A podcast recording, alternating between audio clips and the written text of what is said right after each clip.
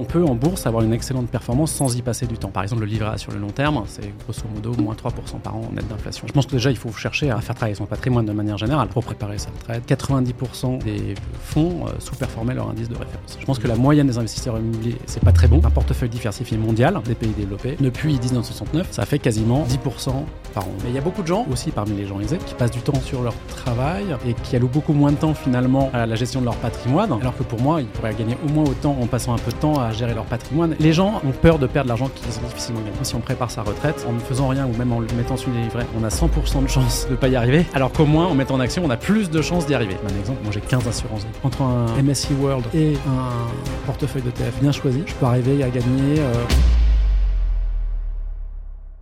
si la gestion passive est née dans les années 70 aux États-Unis avec John Bogle, le fondateur de Vanguard, elle s'est certainement démocratisée en France bien plus tard grâce à des personnes comme Édouard Petit. C'est un peu le parrain de la gestion passive en France avec son blog Épargnant 3.0 qu'il alimente depuis 2015. Édouard, c'est un investisseur particulier devenu expert dans les sujets d'investissement passif. L'objectif est simple, construire une stratégie d'investissement qui permet d'investir et de développer son patrimoine en y passant moins de 5 minutes par mois. Il s'est donc intéressé à la classe d'actifs la plus adaptée pour ce type de pratique, c'est-à-dire les actions et plus généralement les marchés financiers. Il est parti d'un constat simple. 95% des fonds d'investissement professionnels échouent à faire mieux que la moyenne du marché. La conclusion est claire, reproduire la performance moyenne du marché est la façon la plus efficiente pour investir en bourse et développer son patrimoine. Cette conclusion, c'est également celle que je partage à travers mes contenus dans le Grand Bain. Donc cet épisode de podcast, c'était un passage obligé pour euh, Petit, pour qu'on puisse échanger et partager nos idées sur ce sujet. Dans ce nouvel épisode du En compagnie du parrain de la gestion passive Edouard Petit, on a parlé de l'investissement en bourse et pourquoi c'est la façon la plus efficace pour développer son patrimoine. On a parler des différents styles de gestion et notamment de la supériorité contre-intuitive de la gestion passive. On a évidemment parlé des ETF qui est l'outil au cœur de toute stratégie d'investissement passive. Enfin, Edouard nous a expliqué comment construire un portefeuille d'ETF optimisé pour investir en bourse. Bonne écoute. Avant de commencer la discussion, je voulais remercier le partenaire de cet épisode, Tudigo. Vous connaissez la philosophie d'investissement du grand bain, pas de pari, on diversifie. C'est ici que Tudigo prend tout son sens. Tudigo, c'est la plateforme qui permet d'investir à partir de 1000 euros dans les startups à impact les plus ambitieuses de leur secteur. En quelques clics, vous avez accès à des entreprises de tout type de secteur, dans la deep tech, la medtech, la mobilité, bref, il y en a pour tous les goûts. Que vous cherchiez à vous positionner sur des actifs risqués à haut rendement ou des actifs moins risqués comme des obligations, Tudigo a la solution. En plus, si vous voulez investir dans une entreprise mais que vous ne savez pas comment vous y prendre ou que vous avez besoin de conseils, vous pouvez échanger gratuitement avec un conseiller qui définira la stratégie d'investissement la plus adaptée à votre profil et à vos objectifs. Encore merci à eux de sponsoriser cet épisode et je vous souhaite une très bonne écoute. Bah écoute Edouard, je suis très content de te recevoir. Euh, bienvenue dans le, Grand Bain. Euh, pour les auditeurs peut-être qui ne te connaissent euh, pas encore, est-ce que tu peux brièvement te, te présenter? Oui, bah bonjour je te remercie de, m'inviter et que je puisse partager euh, ce j'ai appris euh, avec ta communauté. Bah, écoute, je m'appelle Edouard Petit. j'ai créé un blog de finance spécialisé sur la gestion passive et plus particulièrement les ETF en 2015. Donc ça fait déjà un, bout de temps, je dirais. Voilà, j'ai écrit un premier livre qui s'appelle Épargnant, qui s'appelle Épargnant 3.0 et maintenant je suis à la troisième édition. J'ai écrit un deuxième livre qui s'appelle euh, Un portefeuille, euh, créer et piloter un portefeuille d'ETF en 2017. Et puis voilà, j'ai mis à jour les différentes éditions. Euh, j'ai un blog, un Twitter, une formation, voilà, des choses comme ça. Et voilà, je partage mon savoir sur la gestion passive et sur les ETF. Voilà, donc ma grande, mon expertise est sur les ETF et aussi sur, de manière générale, l'investissement qui prend une minute par mois sans se poser des questions. Donc les fonds en euros, euh, l'or, euh, les SCPI, euh, tout ça. Voilà. Je suis vraiment content de te, te, recevoir parce que pour le coup, c'est la philosophie du grand bain, c'est ma philosophie, celle de la gestion passive, de diversifier, de ne pas chercher à être plus intelligent ou battre le marché, de pouvoir gérer en moins de 5 minutes, en moins d'une minute peut-être même. Ouais, ouais, bah, quand on automatise, franchement, on peut arriver même à aujourd'hui à 0 secondes par mois si, on, si, on, si on a envie. Hein, voilà. Donc euh, je, je, ça, ça, me parle beaucoup, tu vois. Mhm. Donc euh, j'étais très content quand euh, Philippe Mopa, avec qui j'ai enregistré un épisode il y, a, y a, quelques temps maintenant, qu'on salue, et qui m'avait parlé de toi, mais je disais, mais bien sûr, je, je, je connais en tout cas de nom Edouard, donc te recevoir sur le podcast faisait, faisait sens. Et justement, donc tu me disais, tu es un peu spécialiste des ETF. moi, c'est aussi un de mes sujets préférés je pense que ça ne parle peut-être pas forcément à tous les auditeurs. Mhm. Euh, je pense qu'on va pouvoir rentrer dans ce sujet crescendo. Euh, on va aborder peut-être plus généralement l'investissement, ensuite l'investissement en bourse, ensuite l'investissement en ETF, euh, pour ne, pas perdre les gens, que tous les auditeurs puissent retirer de la valeur de, de cet échange. mais déjà, ce qui est intéressant de savoir, c'est que toi, à la base, tu n'es pas dans la finance, tu es dans la tech. Ouais.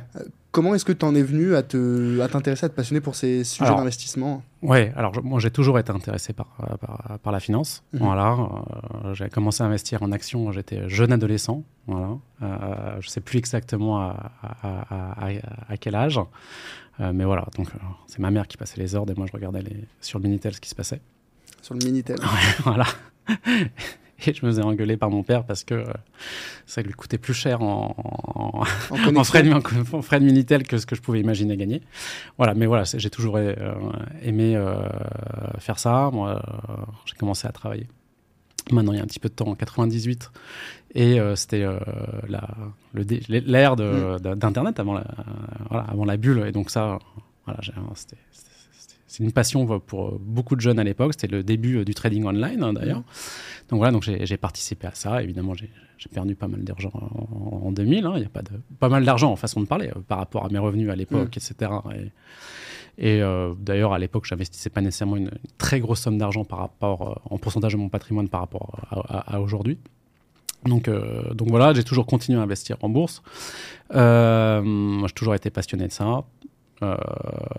Voilà. Et, et, au final ce qui m'a un peu bloqué, euh, donc moi j'habite à Paris, pour bien investir en bourse, c'est un certain nombre de choses, c'est, euh, bon, d'une part, euh, l'accès à l'information, parce qu'à mmh. l'époque, il y avait un accès à l'information qui était beaucoup moins bon. Mmh. Il n'y avait pas la possibilité d'avoir des, livres anglophones facilement comme ça, alors qu'aujourd'hui, en quelques clics, que ce soit en, livre électronique ou même en livraison, on, mmh. peut avoir, on peut avoir ça.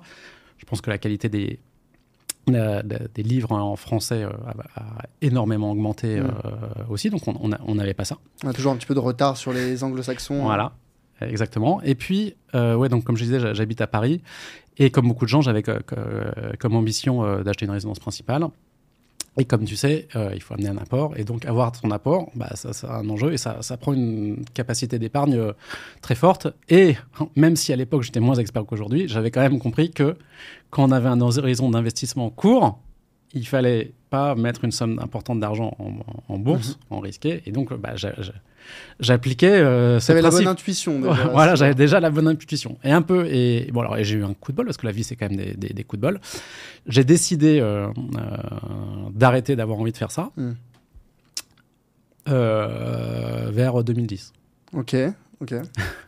Arrêter de faire ça, tu veux dire de... D'avoir envie d'acheter ma résidence principale et donc de pouvoir investir massivement en bourse. Et, donc, investir, donc investir massivement en bourse vers 2010, disons.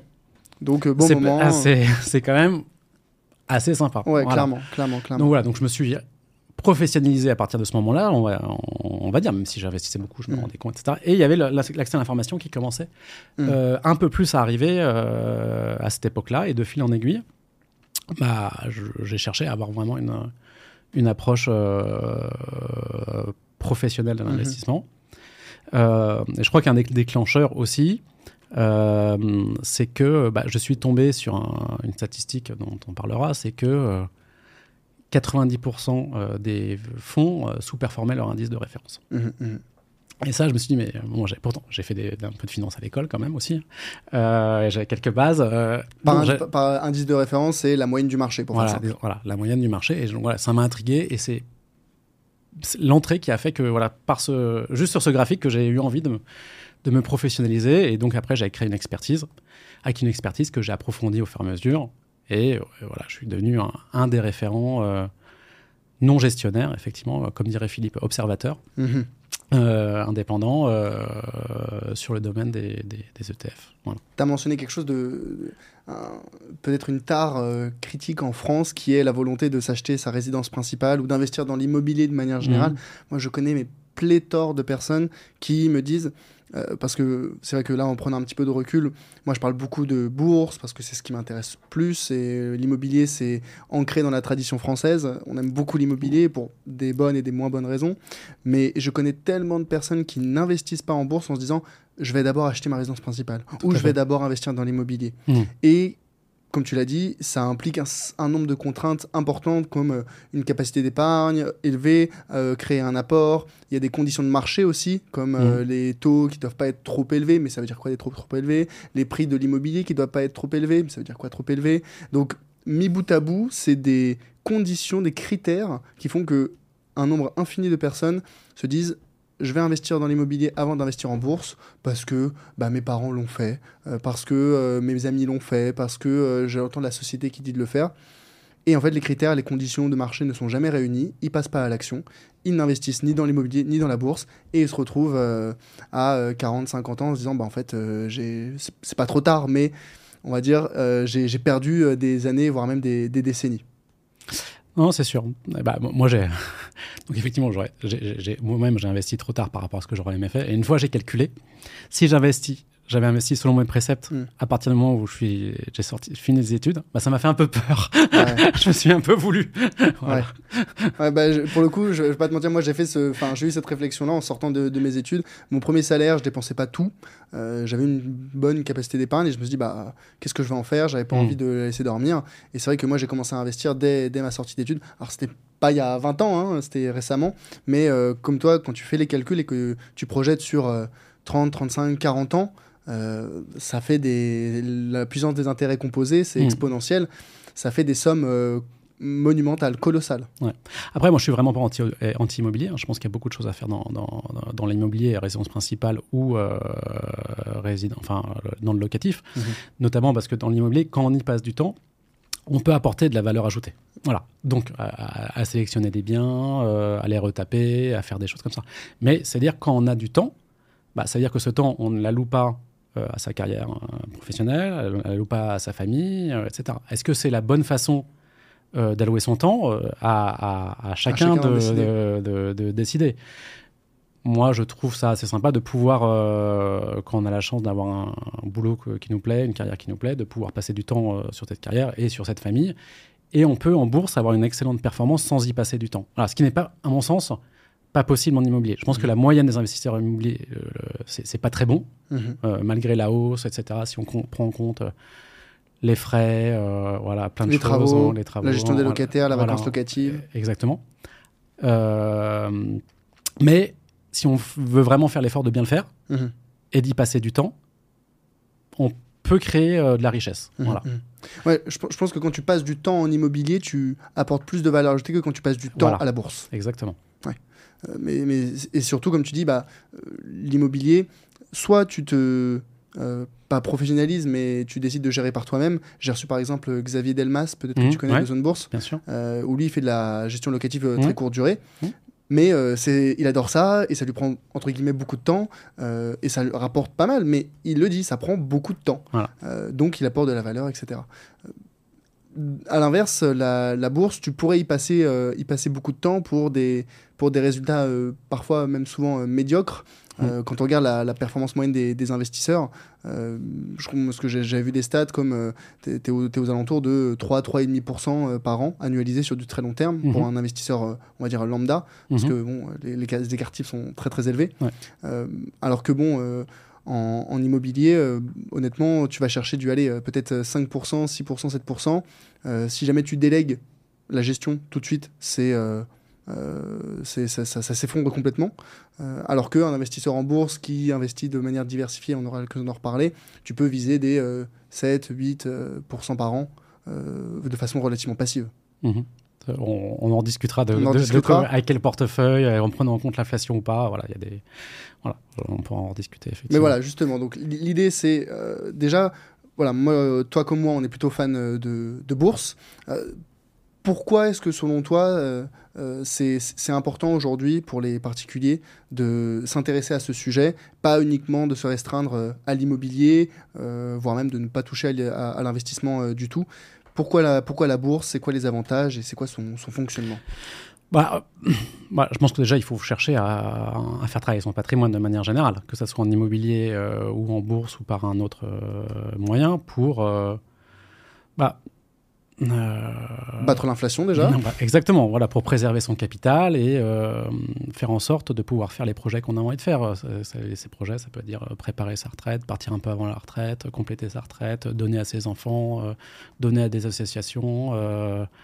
Euh, avoir un apport pour sa résidence principale, payer les études de ses enfants, euh, s'arrêter pendant un an, ça peut être plein de choses. Donc, changer de travail. Voilà, changer de travail, euh, ça peut être plein de choses. voilà. Et donc, développer son patrimoine, ah, ça me semble important. Et effectivement, il y a beaucoup de gens, moi je, remarque, hein, même des gens, enfin, parmi aussi, ainsi, aussi parmi les gens aisés, qui passent du temps sur leur travail. pour avoir un bonus, etc. Et qui allouent beaucoup moins de temps finalement à la gestion de leur patrimoine, mhm. qui ne gèrent pas de façon professionnelle alors qu'ils gèrent leur, boulot de façon professionnelle, alors que pour moi, ils pourraient gagner au moins autant que le, mhm. on va leur ajouter en passant un peu de temps à, gérer mhm. leur patrimoine. Et je trouve ça dommage, voilà, parce que c'est pas si compliqué euh, que, que, que, ça. Il y a finalement un léger effort supplémentaire à mettre pour euh, faire travailler son patrimoine. Euh, pour en tirer des, des résultats euh, bien supérieurs à ce que des ce qu'on pourrait obtenir enfin tu vois moi souvent je pense aux, personnes qui se battent chaque année pour obtenir une augmentation dans leur job et, et, aller avoir quoi 3% d'augmentation euh, oh super alors que quand tu investis bourse, immobilier, etc., tu peux faire fructifier ton capital, ton patrimoine à des rendements de 3, 4, 5, 6, 7%. et derrière, c'est euh, relativement passif, alors que ton job, tu passes 8 heures par jour, 5 euh, jours par semaine. Ouais, et ben je vais te donner un autre exemple. Euh, c'est que, effectivement, les gens, ils se, ils, se battent pour des ils ont raison, des augmentations, et puis ils laissent sur la table plein de choses, plein d'avantages financiers, par exemple sur, leur, sur une mauvaise gestion de leur plan d'épargne mm. entreprise, en y et ils ne veulent pas s'y intéresser, en mm. fait, parce que c'est soi-disant c'est trop compliqué, etc. Et ils pourraient vachement optimiser ça et gagner plus relativement facilement mm. que. Euh, je dis pas euh, en échange, hein, en addition euh, de, euh, des augmentations, etc. Et je donne un autre exemple. Ce matin, j'ai tweeté aussi sur, sur, sur le sujet. J'ai regardé le nombre de, de, des statistiques sur le PEA, donc le PA, le plan d'épargne d'entreprise, hein, qui permet d'investir de, façon euh, avec une bonne optimisation fiscale. Donc pour moi, c'est vraiment une plan d'épargne d'action, ouais. ouais. plan d'épargne d'action, pardon. Euh, il y a 6 euh, millions de, de, PA ouverts en France et j'ai regardé, sur les statistiques de la Banque de France, il y en a 100 000 euh, qui sont à plus de 142 500 euros, sachant que le maximum c'est 150 000. Ah, le plafond de versement, c'est ouais, 150 000. Plafond, de versement. Donc avec un versement supérieur à, 142 000. 100 000. Bah, y a, et j'ai regardé en, comparaison, il y a 500 000 foyers qui ont euh, une imposition supérieure à 41%. Donc, ça veut dire qu'avec une part fiscale à plus de 75 000 euros. Mhm. Moi, je considère que quand tu as une part fiscale à plus de 75 000 euros, tu peux mettre en bourse mhm. plus que 142 000. Euh, voilà, voilà. Donc il y, a une perte en ligne qui est assez forte, euh, y compris parmi les, gens euh, très aisés, en fait. Ouais, ça, c'est un grand, un grand défaut en France, c'est de dire on paye beaucoup d'impôts, ce qui est une vérité, mais il y a aussi beaucoup de mécanismes disponibles, de dispositifs mm. disponibles pour euh, réduire sa fiscalité, que ce soit euh, le PER, que ce soit euh, même pour bah, justement développer son patrimoine et profiter d'avantages fiscaux comme le PEA ou l'assurance vie. Mm. Mais forcément, si les gens ne connaissent pas, sans éducation financière, bah, tu peux pas, tu peux pas en profiter.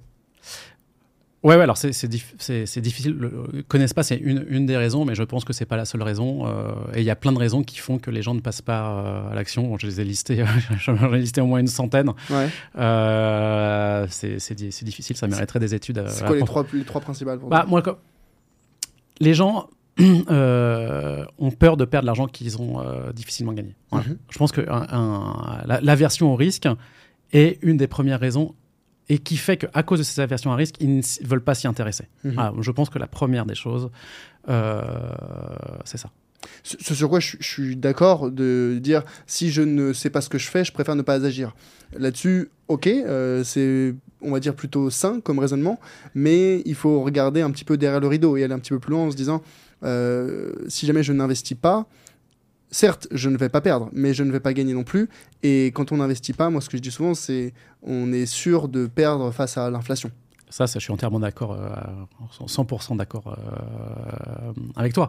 Et effectivement, les gens, ne, ça, pour le coup, ne, ne, le savent pas ou ne veulent pas l'écouter, parce que moi, j'ai beaucoup de discussions euh, en one-to-one, avec mm. au-delà de mes livres, etc., avec euh, plein de gens, et les gens ne veulent, ne, veulent, ne, ne, veulent pas l'entendre. Et effectivement, on, on, prend le livret A, voilà, si on euh, par exemple, le livret A sur le long terme, c'est grosso modo moins 3% par an euh, net d'inflation sur euh, le, très long terme. Donc, c'est ce que j'ai l'habitude de dire. C'est le, risque, il peut être vu de plein de façons. Mm-hmm. Il y a un risque de court terme, il y a un risque de long terme, enfin, il y, a, plein de formes de risques. Je pense que c'est un sujet extrêmement intéressant qui mériterait d'être approfondi. Et par exemple, si on prépare sa retraite ou ses projets, comme tu dis, en, le faisant, en ne faisant rien ou même en le mettant sur les livrets, on a 100% de chance de ne pas y arriver. Mm. Alors qu'au moins, en mettant en action, on a plus, mm-hmm. plus de chances d'y arriver. Mais sur le court terme, voilà. C'est le principe de, la version risque. Tu dis, bah, on est, avec le livret A, on est sûr d'avoir du moins 3% sur du long terme. Avec la bourse, on pourrait avoir du euh, plus 5% euh, par an, mais on pourrait avoir du euh, moins 20. Et donc les gens se disent, bah, je préfère avoir moins 3 que prendre le risque d'avoir moins 20, mais d'avoir la possibilité d'avoir plus 5. Mais en fait, là où il faut prendre encore plus de recul, c'est que je, je trouve que on n'est pas câblé bon, à un moment d'être prix Nobel d'économie ou, euh, ou euh, Fields, pour faire des, des, projections d'intérêt composé sur, sur du long terme. Et en fait, moins 3% par an, on se dit, bon, bah, oh, bah je, perds, je perdu 3%. Ok, mais 3% par an sur 30 ans, ça correspond à une perte de pouvoir d'achat de, je crois, c'est 45 ou 50% mmh. dans ces eaux-là. Donc là, tout de suite, on se dit, est-ce que aujourd'hui tu as 10 000 euros sur ton livret A Dans 30 ans, c'est comme si tu n'as plus que 5 000 euros de pouvoir d'achat avec ces, ces, 10 000 euros. Non, tout à fait. L'impact avec les intérêts composés est assez énorme. Et ça marche dans les deux sens. Là, c'est perte de pouvoir d'achat, mais si jamais tu euh, fais composer. Euh, euh, on va prendre le. Moi, j'ai en tête ce calcul, mais 8% par an sur, sur 30 ans, tu mets 300 euros sur tu vois, ton, en livret A ou une assurance vie, peu importe, à 8% par an pendant 30 ans. Euh, euh, je crois que tu dépasses, euh, tu dépasses les 500 000 euros, enfin dans, ces eaux-là, même plus. Je, te crois, je sais pas faire ce calcul de tête. mais, je l'avais vu il y a pas longtemps, je vu il y a pas longtemps, donc je suis assez, je suis assez confiant là-dessus, mais, mais voilà, pour dire que quand on dit bah gagner 5%, ouais, mais est-ce que ça vaut le coup? Sur le long terme, oui, et sur le long terme, pareil, le mmh, livret A, bah, Ouais, non, mais en mettant régulièrement, comme tu dis, et sur le long terme, on met beaucoup de chance de son côté déjà pour, pour euh, moins perdre, effectivement. Et, dans ce cas-là, quelle, quelle, place euh, donner aujourd'hui? Parce qu'on a dit, il n'y a pas que la bourse, hein. mhm. il y a l'immobilier, il y a d'autres classes d'actifs, euh, private equity, les crypto-monnaies, maintenant c'est plus récemment. quelle est la place qu'on devrait donner, selon toi, à la bourse dans un patrimoine, on va dire, classique? Alors ça, c'est une... c'est une question qui est je pense, la plus difficile à répondre quand on fait de euh, l'investissement et de l'investissement euh, passif. Mhm. Je pense qu'il y a beaucoup de choses qui sont assez simples sur l'investissement passif, même si on peut optimiser. Cette question de combien est-ce qu'on met en bourse, elle n'est pas triviale, pour être tout à fait honnête, parce qu'elle dépend de euh, sa capacité à prendre du risque. Capacité à prendre du risque, ça veut dire quoi? Ça veut dire, bah, par exemple, l'horizon de temps, parce que, comme je disais tout à l'heure, enfin, si, si, on investit sur un an on va dire, on a, alors j'ai pas les stats sous les yeux, mais 50% euh, de chance de perdre. Si on investit sur 20 ans, on a zéro, et puis voilà, ça, décroît au fur et à mesure. Euh, voilà. Disons que c'est grosso modo ça. Donc l'horizon de temps euh, met, fait mettre plus de chances de, de, son côté. Capacité à risque, de prendre du risque, ça veut dire aussi son type d'emploi. Mhm. Par exemple, si, si on est, je sais pas, fonctionnaire avec une stabilité d'emploi extrêmement forte, peu de variabilité de, de sa rémunération, bah, on est très stable, donc on a une capacité à prendre du risque extrêmement mmh. forte. Euh, si on est commercial et qu'on a ou entrepreneur, 40% de son salaire qui dépend de, plein de choses, mmh bah c'est pas pareil en termes de sécurité de l'emploi, de sécurité de ça. Donc c'est pas la même. Normalement, on a moins de capacité à prendre euh, mhm. du, euh, du, risque de ce point de vue-là. Un mhm. trader, euh, il, aussi, il a une variabilité qui est, qui est mhm. extrêmement forte. Donc ça, c'est la première chose à, prendre en compte. C'est la, la, capacité à prendre du risque. Du risque. La deuxième, c'est l'aversion au risque dont on parlait tout à l'heure. Est-ce qu'on est capable d'encaisser 10, 20, 30, 50%, 70% de perte de son patrimoine pendant 1, 2 ans et peut-être 10 ans même euh, mhm. C'est rare, mais ça, ça pourra, arriver. Parfois, ça s'oppose aussi. On peut avoir une groupe. Par exemple, je vous donne l'exemple on est commercial, si on est commercial et que on a, on a une euh, grosse variabilité, c'est qu'on aime prendre des risques, on est prêt à prendre des risques. Donc, les- j'imagine que Ouais. euh, on a une forte, euh, On a une, faible aversion au risque, mais une, une faible capacité. Donc, il faut s'en rendre compte. Donc, il faut contrebalancer ça. Ouais. Et puis après, le, tro- le- le- le troisième point, c'est euh, le besoin de prendre du risque. Parce que, c'est ok, c'est sympa d'être le, plus riche du cimetière. Mais Ouais. est-ce qu'il y a vraiment, si on n'a pas besoin de prendre du risque, ça, euh, ça- autant ne pas le faire. On peut bien investir en prenant. Voilà. Et puis après, il y, a, il y, a, il y a un- il y a un quatrième point qui est un- aussi un, un peu sioux, c'est les différentes, c'est de, bien comprendre les différentes formes de risque. Ok? Yes. Et ça, euh, bah, si tu veux, on pourra en parler juste après, mais euh, C'est bien parce que moi j'en parle souvent aussi de, il y a- il y, a risque, volatilité, il y a risque, Voilà. perte de capital. Alors, il y, a ça, mais a- alors, je, si tu veux, on y revient juste après, parce que je Ouais. pense que c'est un sujet hyper important. Donc, il faut prendre ces, ces quatre éléments euh, en, en, en place. En, en- en- ouais, c'est- en les, les quatre éléments, on avait dit donc dit l'horizon d'investissement, la stabilité financière, donc des revenus, le- l'aversion euh, au risque. Ouais. Et euh, le dernier, tu avais dit? Bah, le besoin de prendre du risque. le besoin de prendre du risque. Ok. Ouais, il faut pas, il faut pas l'ignorer. Bon, en, général, euh, bon, voilà, c'est parce que je cherche avec cet exhaustif. En général, on prend déjà les deux premiers. En général, on prend l'horizon de temps et, si on veut faire simple, C'est ça. Ouais, Voilà. ouais, ouais. Voilà. Ouais. Et, Euh, et- et euh, le- l'aversion au risque. Déjà, si on part sur ces deux-là, après, moi, j'aime bien être un peu plus exhaustif, mais si on prend ces deux-là. Mais ce qui fait que, effectivement, si on, encore une fois, si, en théorie, si on investit pour 20 ans, on pourrait mettre 100% en action. Mhm. Si on prenait juste euh, la capacité à prendre du risque. Mhm. Mais bon, on a l'aversion au risque qui fait que, euh, comme les actions, on va dire, peuvent baisser, ouais, grosso modo, de 50%, bah, il, faut voir, il faut voir la capacité d'encaisser, que- d'encaisser 50%, ce Mhm. qui est assez rare. euh, le- une chute de 50% Non, alors c'est Ah, assez tu- rare, mais c'est aussi assez rare de pouvoir encaisser 50% de baisse, Ouais, ouais, ouais. psychologiquement. Voilà. Bah, euh, et au-delà du psychologique, c'est que euh, même mathématiquement, pour récupérer d'une baisse de 50%, il faut une hausse de 100%. Ouais. Donc le temps que les actions remontent. euh, Tout à fait.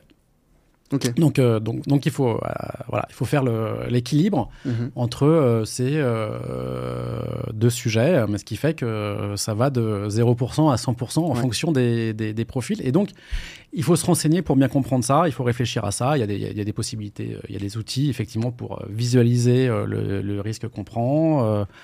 Voilà, euh, bah, il faut un peu réfléchir euh, à ça, se faire aider. euh, Mhm. Moi, dans ma formation, j'en parle beaucoup, dans mes livres, j'en parle beaucoup. voilà, ça, c'est un sujet extrêmement important. Moi, je pense qu'en théorie, les gens, ils pourraient monter à ça. Enfin, déjà, s'ils montaient à 20%, ce serait déjà pas mal, hein, Mhm. parce qu'ils sont assez faibles. Et puis, des gens qui, qui vraiment s'intéressent pourraient être à 50%. Après, comme on a sa résidence, aussi, ça dépend. Est-ce qu'on compte la résidence principale? Est-ce qu'on compte Ouais, bien pas sûr, la résidence sûr, principale? ouais, Ça dépend comment on compte. euh. Ouais. Je parle du portefeuille financier, là. Mhm, mhm. Donc voilà, après, des, des gens euh, peuvent monter à 80%. 80%, c'est quand même assez rare de faire plus que 80% de son patrimoine. Ouais. en- Mais ça peut monter à 80%. Voilà. Oui, parce que naturellement, euh, déjà avoir une petite part de, de- d'actifs un petit peu moins risqués, on pourra en reparler, mais voilà, des obligations ou même Ouais. euh, d'autres choses, Mhm. c'est, c'est toujours une bonne pratique hein, euh, quand on veut investir en bon père de famille. Bien sûr, on peut se dire, bah, euh, YOLO, je mets 100% euh, sur des actions. euh, et encore, il y a actions et il y a ETF, je trouve que c'est Ouais. pas la même du tout la même stratégie. Mais euh, globalement, moi, ce que je préconise pour euh, les, ceux, ceux que j'accompagne et que je forme aussi sur, sur la partie investissement, c'est généralement on utilise la capacité d'épargne pour développer le patrimoine financier Mhm. et la capacité d'emprunt pour développer le patrimoine immobilier. Idéalement, c'est les deux qui se font, euh, qui se font euh, en parallèle. Euh, mais pourquoi est-ce que tu disais, bah, même quand on va sur les actions, euh, ou en tout cas le patrimoine financier, on pourrait y aller à 100% C'est parce que historiquement, les actions sont la classe d'actifs euh, la plus performante. Ouais. Et peut-être que tu veux me don- donner des, des chiffres à ce niveau-là? Ouais, euh, alors, la, la- la plus performante, je pense que les, les fans d'immobilier vont dire que c'est- pas vrai, mais après, bon, voilà, les statistiques. euh, que- bon, euh, Les statistiques disent le contraire. Voilà. mais- Bon. Mais alors, les, sur, sur les actions, on prend un exemple, là, un portefeuille diversifié mondial Mhm. des pays développés. Donc, euh, tu disais tout à l'heure, hein, les indices boursiers peuvent représenter la, moyenne du marché, la moyenne des actions. Donc, on prend l'indice, par exemple, MSCI World, qui représente le 1600 actions aujourd'hui euh, de je sais pas, 22-23 pays Des pays développés, des pays développés. Depuis 1969, ça fait quasiment 10% par an, 9,5, là, neuf- entre 9,5 et 10. Ça, c'est brut d'inflation. Net d'inflation, on tombe entre 5 et 6. Si on regarde depuis 1900, bah, on est aussi entre 5 et 6 net d'inflation. Mmh. Net d'inflation, ça fait une grosse différence, hein, parce que, alors, euh, quand j'ai commencé en, 2015, les gens euh, trouvaient ça bizarre que je parle autant d'inflation alors qu'on était effectivement entre 0 et 2, ça n'avait pas beaucoup d'impact. Aujourd'hui, on commence à se rendre compte qu'effectivement, ça, ça, a un petit impact quand même. Voilà, donc euh, voilà, il y a une grosse différence entre faire 10% avec 0% euh, d'inflation et 10% avec 5%, d'inflation. Voilà, ça fait une grosse différence. Mm, mm, mm. Donc net d'inflation, c'est 5%. C'est, comme tu disais tout à l'heure, avec les intérêts composés, c'est déjà, conséquent. déjà conséquent. Si on prend les obligations, on est plutôt à 2% net d'inflation. Mm. Euh, si on prend euh, le, cash, les mm. livrets, on est en négatif. Hein, le fait de rien faire ou d'investir dans des livrets ou du, du, euh, money market court terme, mm-hmm. c'est plutôt nul négatif. L'immobilier, en fait, c'est assez sûr que ça calculer l'immobilier parce que ça dépend si c'est les grandes villes, ça dépend si c'est les campagnes, ça dépend si on prend les, en compte les frais d'acquisition, comme dit-il, les frais d'entretien, etc. les statistiques euh, qui sont faites par des, euh, euh, le côté académique sérieux, en moyenne dans le monde, si on exclut les, les grandes villes, en moyenne, voilà, en prenant en compte tout ça, on est plutôt à moins 2, moins 3% par an, en fait. C'est en termes de valorisation de l'immobilier ou Y compris les revenus. Ah, on comprend compte les loyers? Y compris les loyers. Alors, bon, en tout cas, donc ça, c'est... Oui, parce qu'en fait, les, frais de rénovation, quand même, de, mise à niveau, euh, etc., sont quand même euh, euh, très élevés. Hein. Donc, bah là, tous ceux qui ont des DPE, FG et compagnie... Bon. voilà, mais ça, ça compte, c'est la moyenne. Hein, c'est pas des gens qui mettent la main à la pâte, comme on le disait tout à l'heure, qui, faisaient du, qui font du, rendement entrepreneurial, mhm. je dirais. donc, par rapport à ça. Après, moi, je, bon, encore une fois, c'est compliqué de dire. Euh, c'est pas nécessairement ce qu'on voit en moyenne dans d'autres statistiques euh, à plus court terme, euh, etc. Mais instinctivement, j'aurais tendance à dire que c'est entre les obligations et les actions. Mhm. C'est entre 2 et 5 net d'inflation. Moi, je, je mettrais ça instinctivement comme ça, mm. si on fait pas de rendement entrepreneurial. Ouais. ouais. donc ça, donc en en synthèse, les, rendements qu'on peut espérer dans des classes d'actifs comme euh, les obligations, l'immobilier ou les actions, c'est on est autour de net d'inflation peut-être 2% pour, euh, pour euh, les obligations. Mm. Euh, l'immobilier, bon, tu me disais peut-être en négatif ou, en, nul, mais bon, voilà, c'est relativement faible. Et pour les actions, on est autour de 5%, 5-6%. Ouais, c'est ça, exactement. Donc, c'est bien la classe d'actifs la plus performante, sans compter voilà, les crypto-monnaies, sans compter des classes d'actifs mm. plus récentes sur lesquelles l'historique est un peu moins développé, donc on ne peut pas vraiment parler. Mais tu vois, les actions, on parle de ça depuis 19... Enfin, on a des, des données depuis 1900. Ouais, tout à fait. Ouais, et donc, dans ce cas-là, euh, on se dit, ok, bon, très clair, investir en bourse, c'est euh, intéressant d'un point de vue rendement, protection du capital, euh, développement du patrimoine, mhm. super. Comment j'investis en bourse? Alors effectivement, il y, a différentes façons de faire. Hein. Donc, soit il y, a les traders de court terme, le casino. donc les gens pensent que c'est ça la plupart du temps. Moi, je pense que c'est pas ça, et c'est pour ça que les gens ne se, lancent pas. Et puis il y a le fait de vraiment, pour moi, c'est jouer en bourse, que là, les gens appellent jouer en bourse. Et puis il y a le fait d'investir pour le long terme et de miser euh, sur le long terme dans la bourse et de façon euh, raisonnée. Donc soit on, investit dans des euh, valeurs qu'on garde plus ou moins longtemps en direct, soit on peut investir dans le marché de manière générale, donc notamment à travers des, ETF. E et aussi pour le, long terme. Alors les, deux ont leurs avantages et leurs inconvénients. Hein. Le, choix de valeur peut faire du sens sous certaines conditions pour pas mal de, gens, notamment parce que c'est intéressant. Ouais. voilà. C'est Guillaume Rouvier, je ne sais pas si tu connais Guillaume Rouvier de Ibo, euh, Ibo Expert que j'avais reçu, qui lui me disait bah voilà, euh, investir dans les actions individuelles, euh, c'est pour ceux qui sont intéressés par la compréhension du business, de l'économie, du fonctionnement des entreprises. Ouais, tout à si jamais on n'est pas intéressé par ça, il y a relativement peu d'intérêt de, à, à, investir dans les actions en direct. Exactement. Et donc la probabilité de faire moins bien que la moyenne des actions est assez forte pour de, très nombreuses raisons. Euh, voilà. Et puis il y a le fait d'investir dans le marché, dans la moyenne des actions. Euh, parce que euh, c'est statistiquement, il y, a des raisons qui me semble euh, assez factuel de pourquoi est-ce qu'on y arrive. Mais en tout cas, ce qu'on voit statistiquement, c'est que ça, ça, c'est sûr, ça fonctionne mieux que la sélection d'actions, que ce soit par des particuliers ou euh, par euh, des professionnels dans l'immense majorité des, cas. Et donc, il y a des, produits financiers qui permettent de, de suivre ces indices, cette moyenne.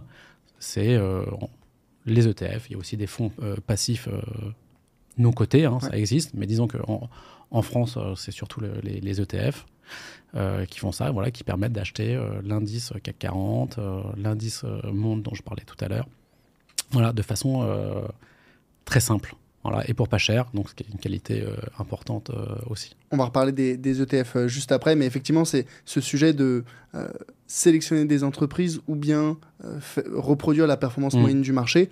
On, on, s'en rend pas compte. Moi, comme toi, hein, la statistique de 90, 95 selon l'horizon, selon la stat que tu regardes, bref, plus de 90% des fonds professionnels dont mmh. c'est le métier qui sont équipés d'ordinateurs, d'algorithmes, qui ont euh, dans leurs employés des traders, euh, des armées de traders, des hmm. prix Nobel d'économie, des, des, types beaucoup plus intelligents, j'en doute pas, que euh, monsieur et madame Dupont, et qui n'arrivent pas à faire mieux que le marché.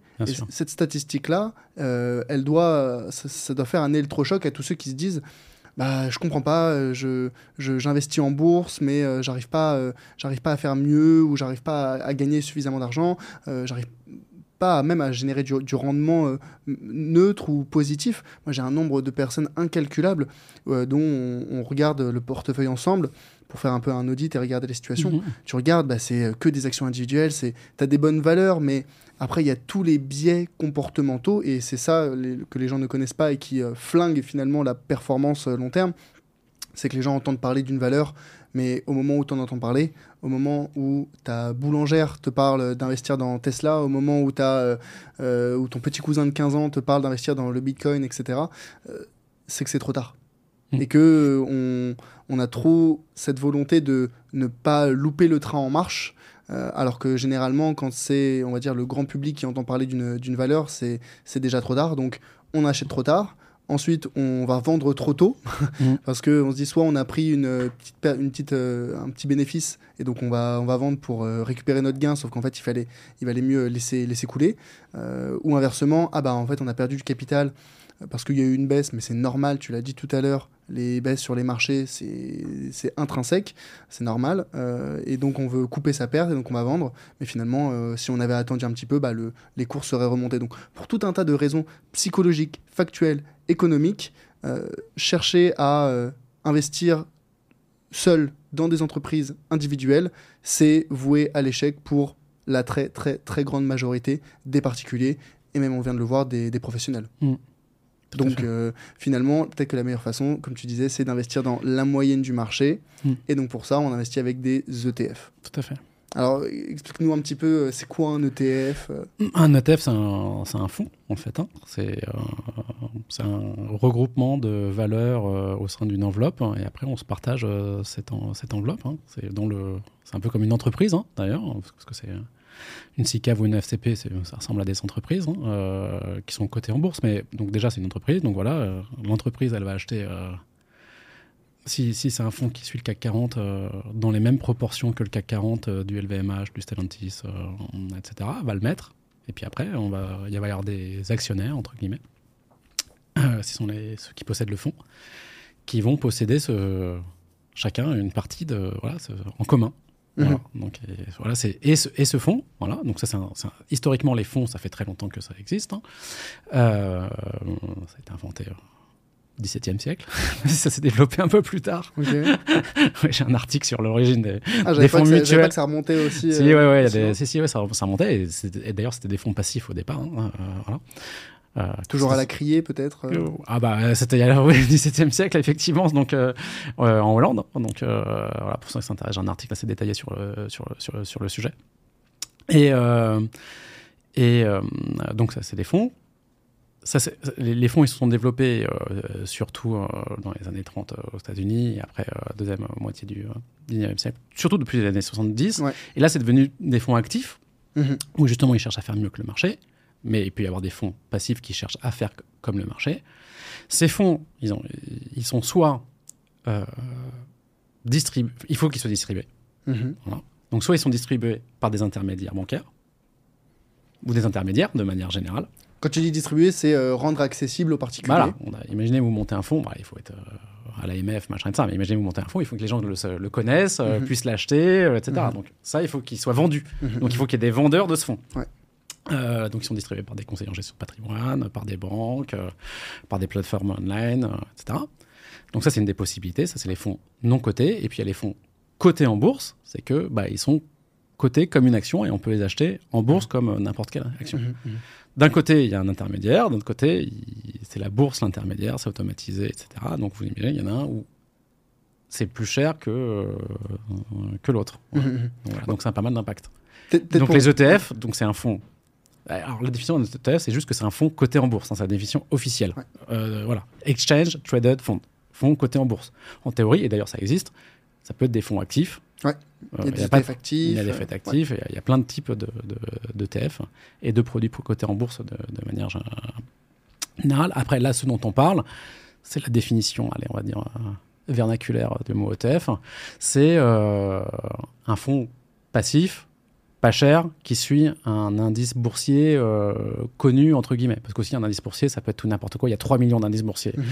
euh, dans le monde. On peut faire des indices boursiers super compliqués qui suivent pas vraiment le marché. hein. C'est tout à fait possible. Mais on va dire, là, pour notre discussion, un ETF, encore une fois, c'est un fonds coté en bourse, pas cher, qui suit le marché. Ça peut être le marché français, le marché européen, le marché des entreprises technologiques du monde, le marché de toutes les entreprises dans le monde. Voilà, ça peut ressembler à ça. Donc Ça- voilà. C'est un, raccourci, ça qu'on dit ETF, mais on doit, devrait peut-être plus justement parler d'ETF indiciels quand ils suivent des. Ouais, des mais encore une fois, même, enfin, et on peut toujours compliquer. Indiciel, il y a des indices qui sont hyper compliqués. Voilà. Mhm, mhm. Ouais. Ouais, et et peut-être pour, pour comprendre, parce que moi je, je me mets à la place peut-être de quelqu'un qui connaît pas du tout la bourse.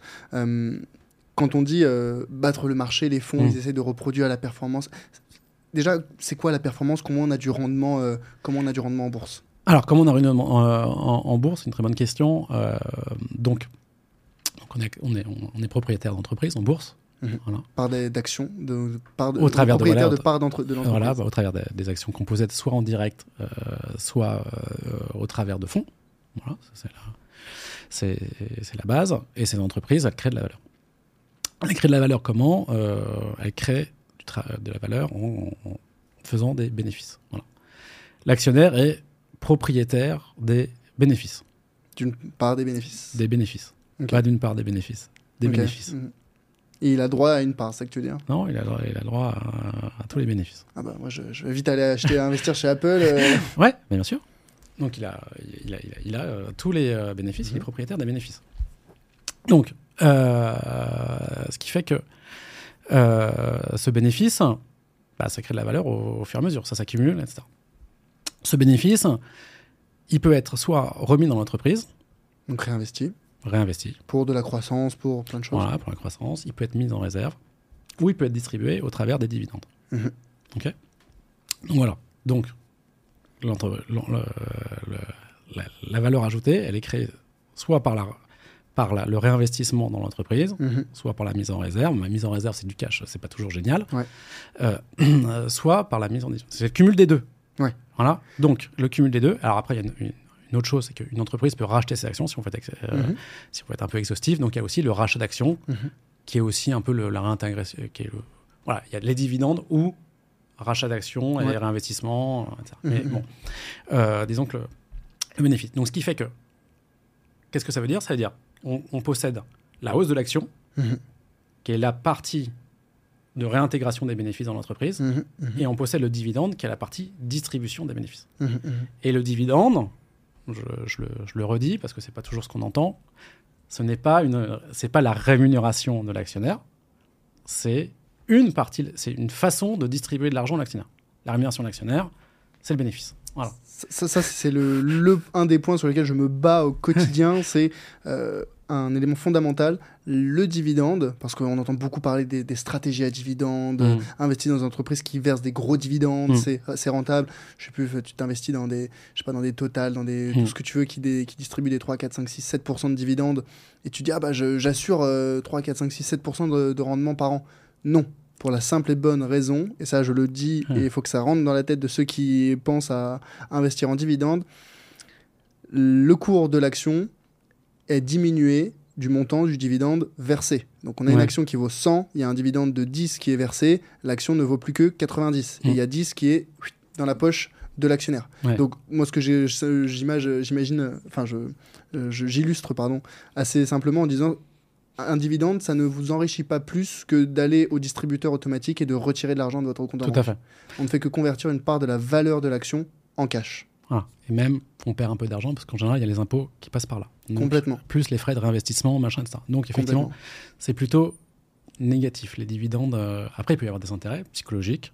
Euh, ça peut être une façon de sélectionner les actions parce que les, les- quand on a un dividende de qualité, ça peut vouloir dire qu'on a une entreprise de qualité. euh, Mhm. Voilà. Mais effectivement, c'est pas pour les. Je suis entièrement d'accord avec ce que tu as dit.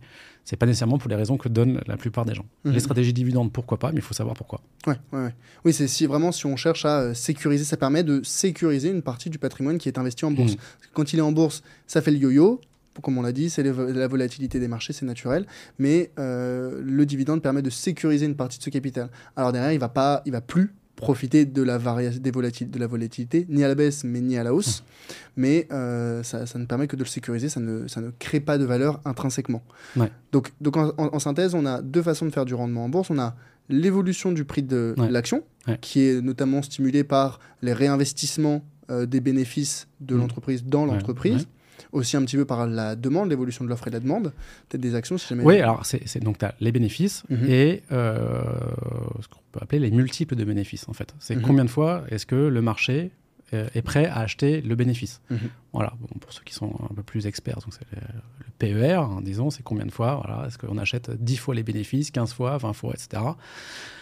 Ça dépend de plein de choses, notamment les prévisions de croissance euh, de- des entreprises futures de- des bénéfices. Voilà.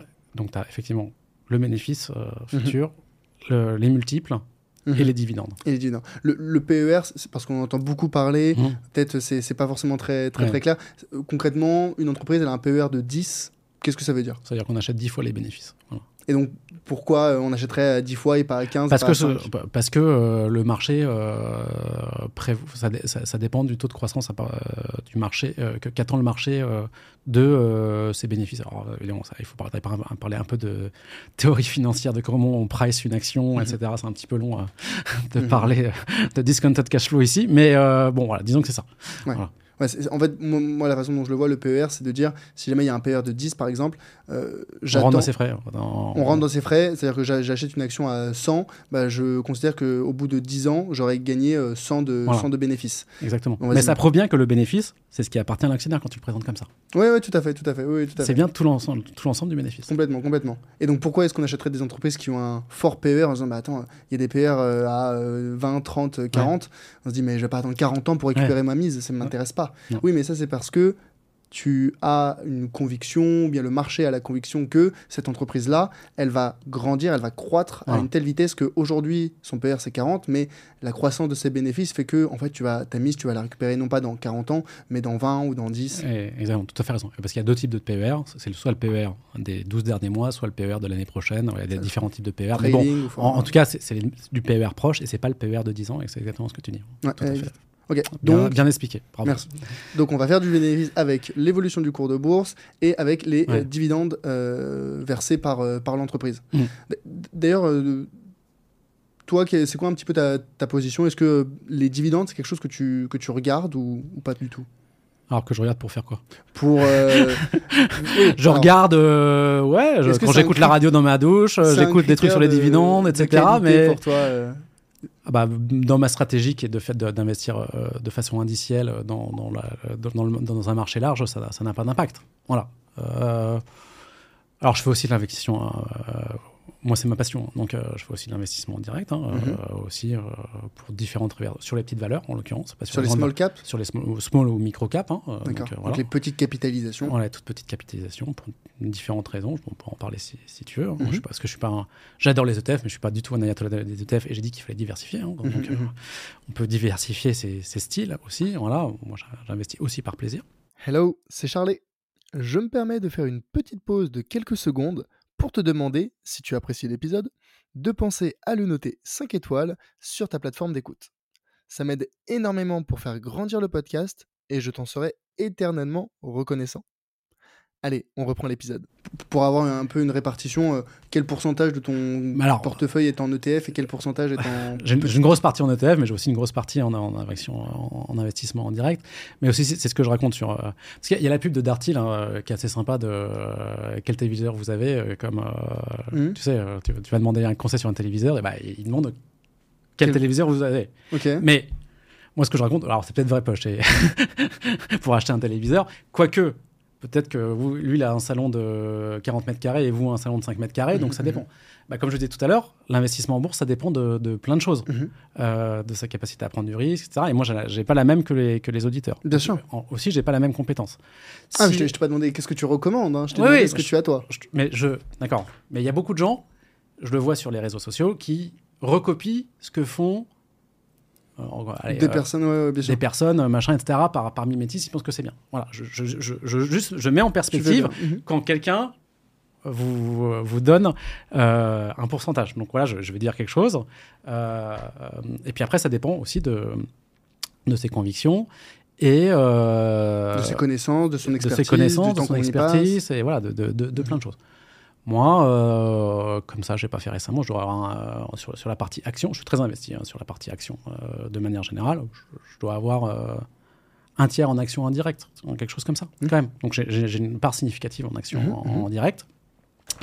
Euh, parce que je considère euh, avoir certaines compétences dans certaines conditions. Voilà qui ne sont pas les conditions sur les grandes capitalisations. Donc c'est une stratégie.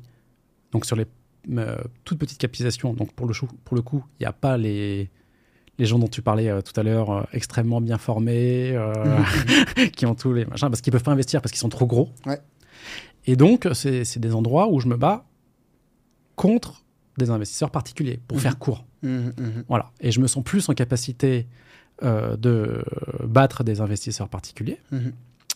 Que euh, de battre euh, à la fois JP Morgan euh, et BNP et BPCE à la fois sur le S&P 500. Voilà. Donc sur les grandes sur les sur les grandes capitalisations, les moyennes capitalisations, je suis investi en En ETF. en ETF très largement Euh, et euh, voilà j'ai une stratégie personnelle euh, pas- qui est franchement qui est très liée au plaisir, très liée à envie d'apprendre, envie de partager et je fais ça. Il y a plein de choses que je fais aussi parce que j'ai envie de tester pour partager avec euh, les Mhm, Les, les gens et parfois je, je sais que c'est des stratégies que j'aime moins bien mais j'en fais pour tester pour savoir pour connaître euh, voilà je donne un exemple moi j'ai 15 assurances vie T'as 15 assurances. Ouais. vie. Donc Mais franchement, j'ai pas pour- besoin d'avoir tester, 15. quoi. Ouais, mais ça me fait plaisir, j'aime bien, ça me permet de partager. Parce qu'en fait, L'enfer de gestion, de gestion. euh, ouais, mais non, alors, voilà, moi, moi, je partage surtout ce que je, ce que j'ai expérimenté moi-même. Donc Mhm. j'ai envie d'expérimenter parce que sinon, je parle de trucs euh, théoriques, c'est un peu, sinon, je suis juste euh, prof. Voilà. Ouais. Donc, Mhm. alors, je suis aussi prof euh, maintenant euh, en école de commerce, mais voilà. Donc, donc, donc, quand je partage, c'est moi vraiment ce que j'ai fait. Là, là, Mhm. Quand je parle d'une assurance vie, etc., c'est quelque chose que que j'ai expérimenté euh, moi-même. Voilà. Mhm. Donc, je parle de je parle de ça. Donc, bon, voilà, ça. Non, mais tu fais bien, tu fais bien. Mais de, de- de toute façon, je pense que cette, cette philosophie, euh, t'es pas le premier à en, à en- à en parler. Euh, moi, j'ai entendu pas mal de personnes qui avaient cette philosophie de sur les grandes capitalisations, sur les grosses entreprises où tu te bats, comme tu disais, contre JP Morgan, contre des, des fonds euh, monstrueux qui, eux, sont euh, extrêmement bien équipés, mais qui, de par leur taille, sont obligés d'aller sur Mm. ces grandes capitalisations. Les battre de manière systématique, parce que les Ouais. battre une fois, ok, deux Ouais. fois, d'accord, pendant 30 ans, non. Euh, c'est très compliqué pour ne pas dire impossible, donc on reste sur des ETF.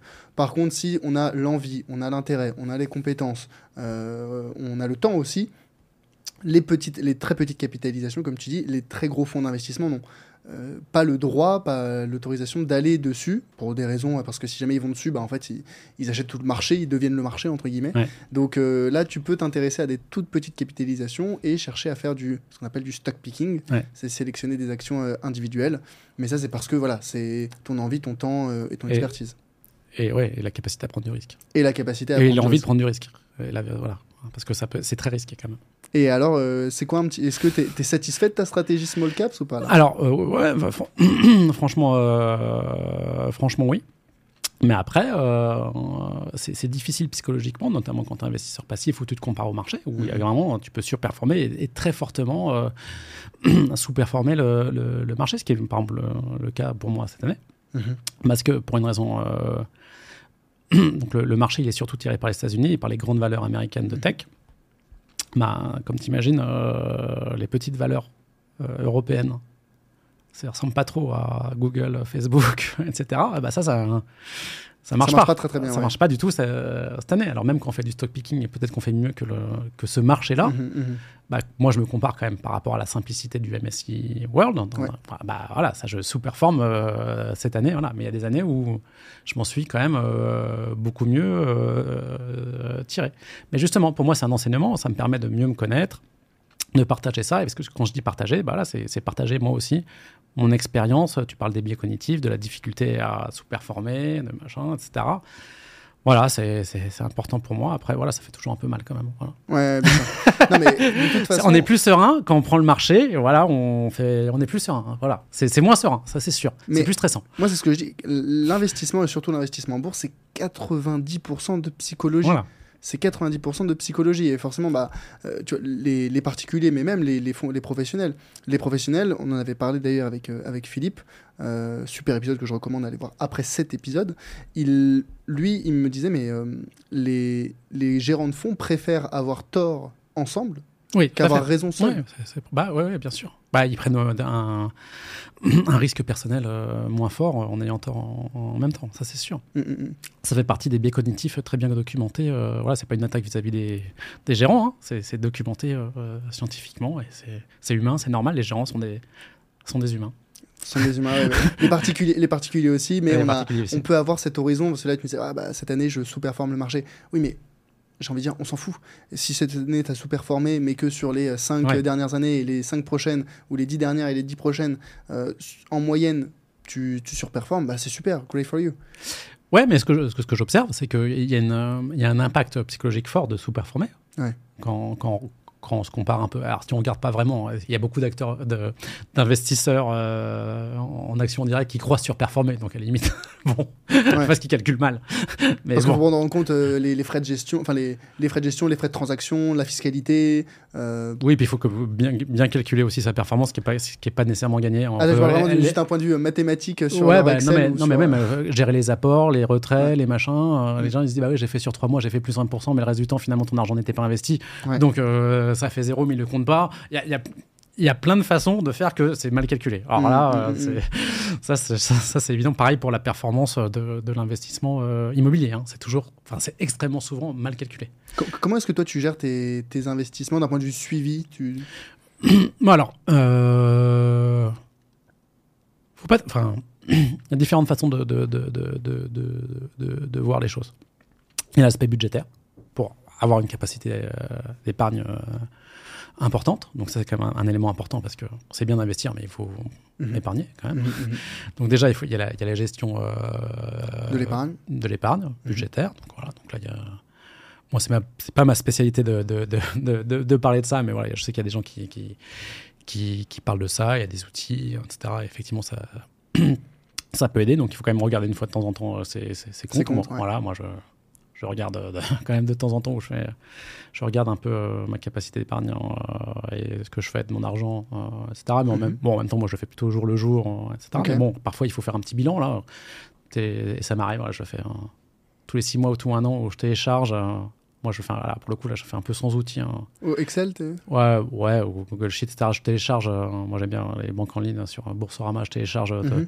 mon fichier depuis un an, et puis euh, souvent il y a un classement déjà qui est fait, et puis j'adapte un peu le classement parce que c'est toujours pas parfait, et puis voilà, je, regarde, je fais mon petite étude, voilà, et puis je me refais mon budget de, de, de l'année. Voilà, c'est déjà ça. Donc, bon, je pense qu'il faut le faire. Ouais, moi, je, moi ce que je préconise, c'est, il y a des gens, ça les ça les embête au plus haut point de suivre leurs dépenses, ce que je peux comprendre.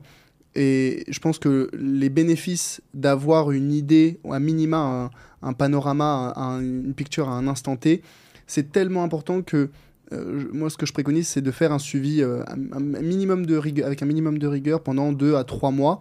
Euh, pendant, euh, pour euh, catégoriser ces grandes dépenses entre les dépenses fixes obligatoires comme euh, le loyer, la nourriture, les dépenses plaisir hein, variables comme les sorties, les vacances, les cadeaux, et derrière l'épargne. Une fois qu'on a ces trois éléments-là, il y a la règle, je sais pas si tu, tu as forcément entendu, les 50-30-20. Mm. 50% de ces revenus doivent être dédiés aux dépenses obligatoires, 30% aux dépenses plaisir et 20% euh, à l'épargne.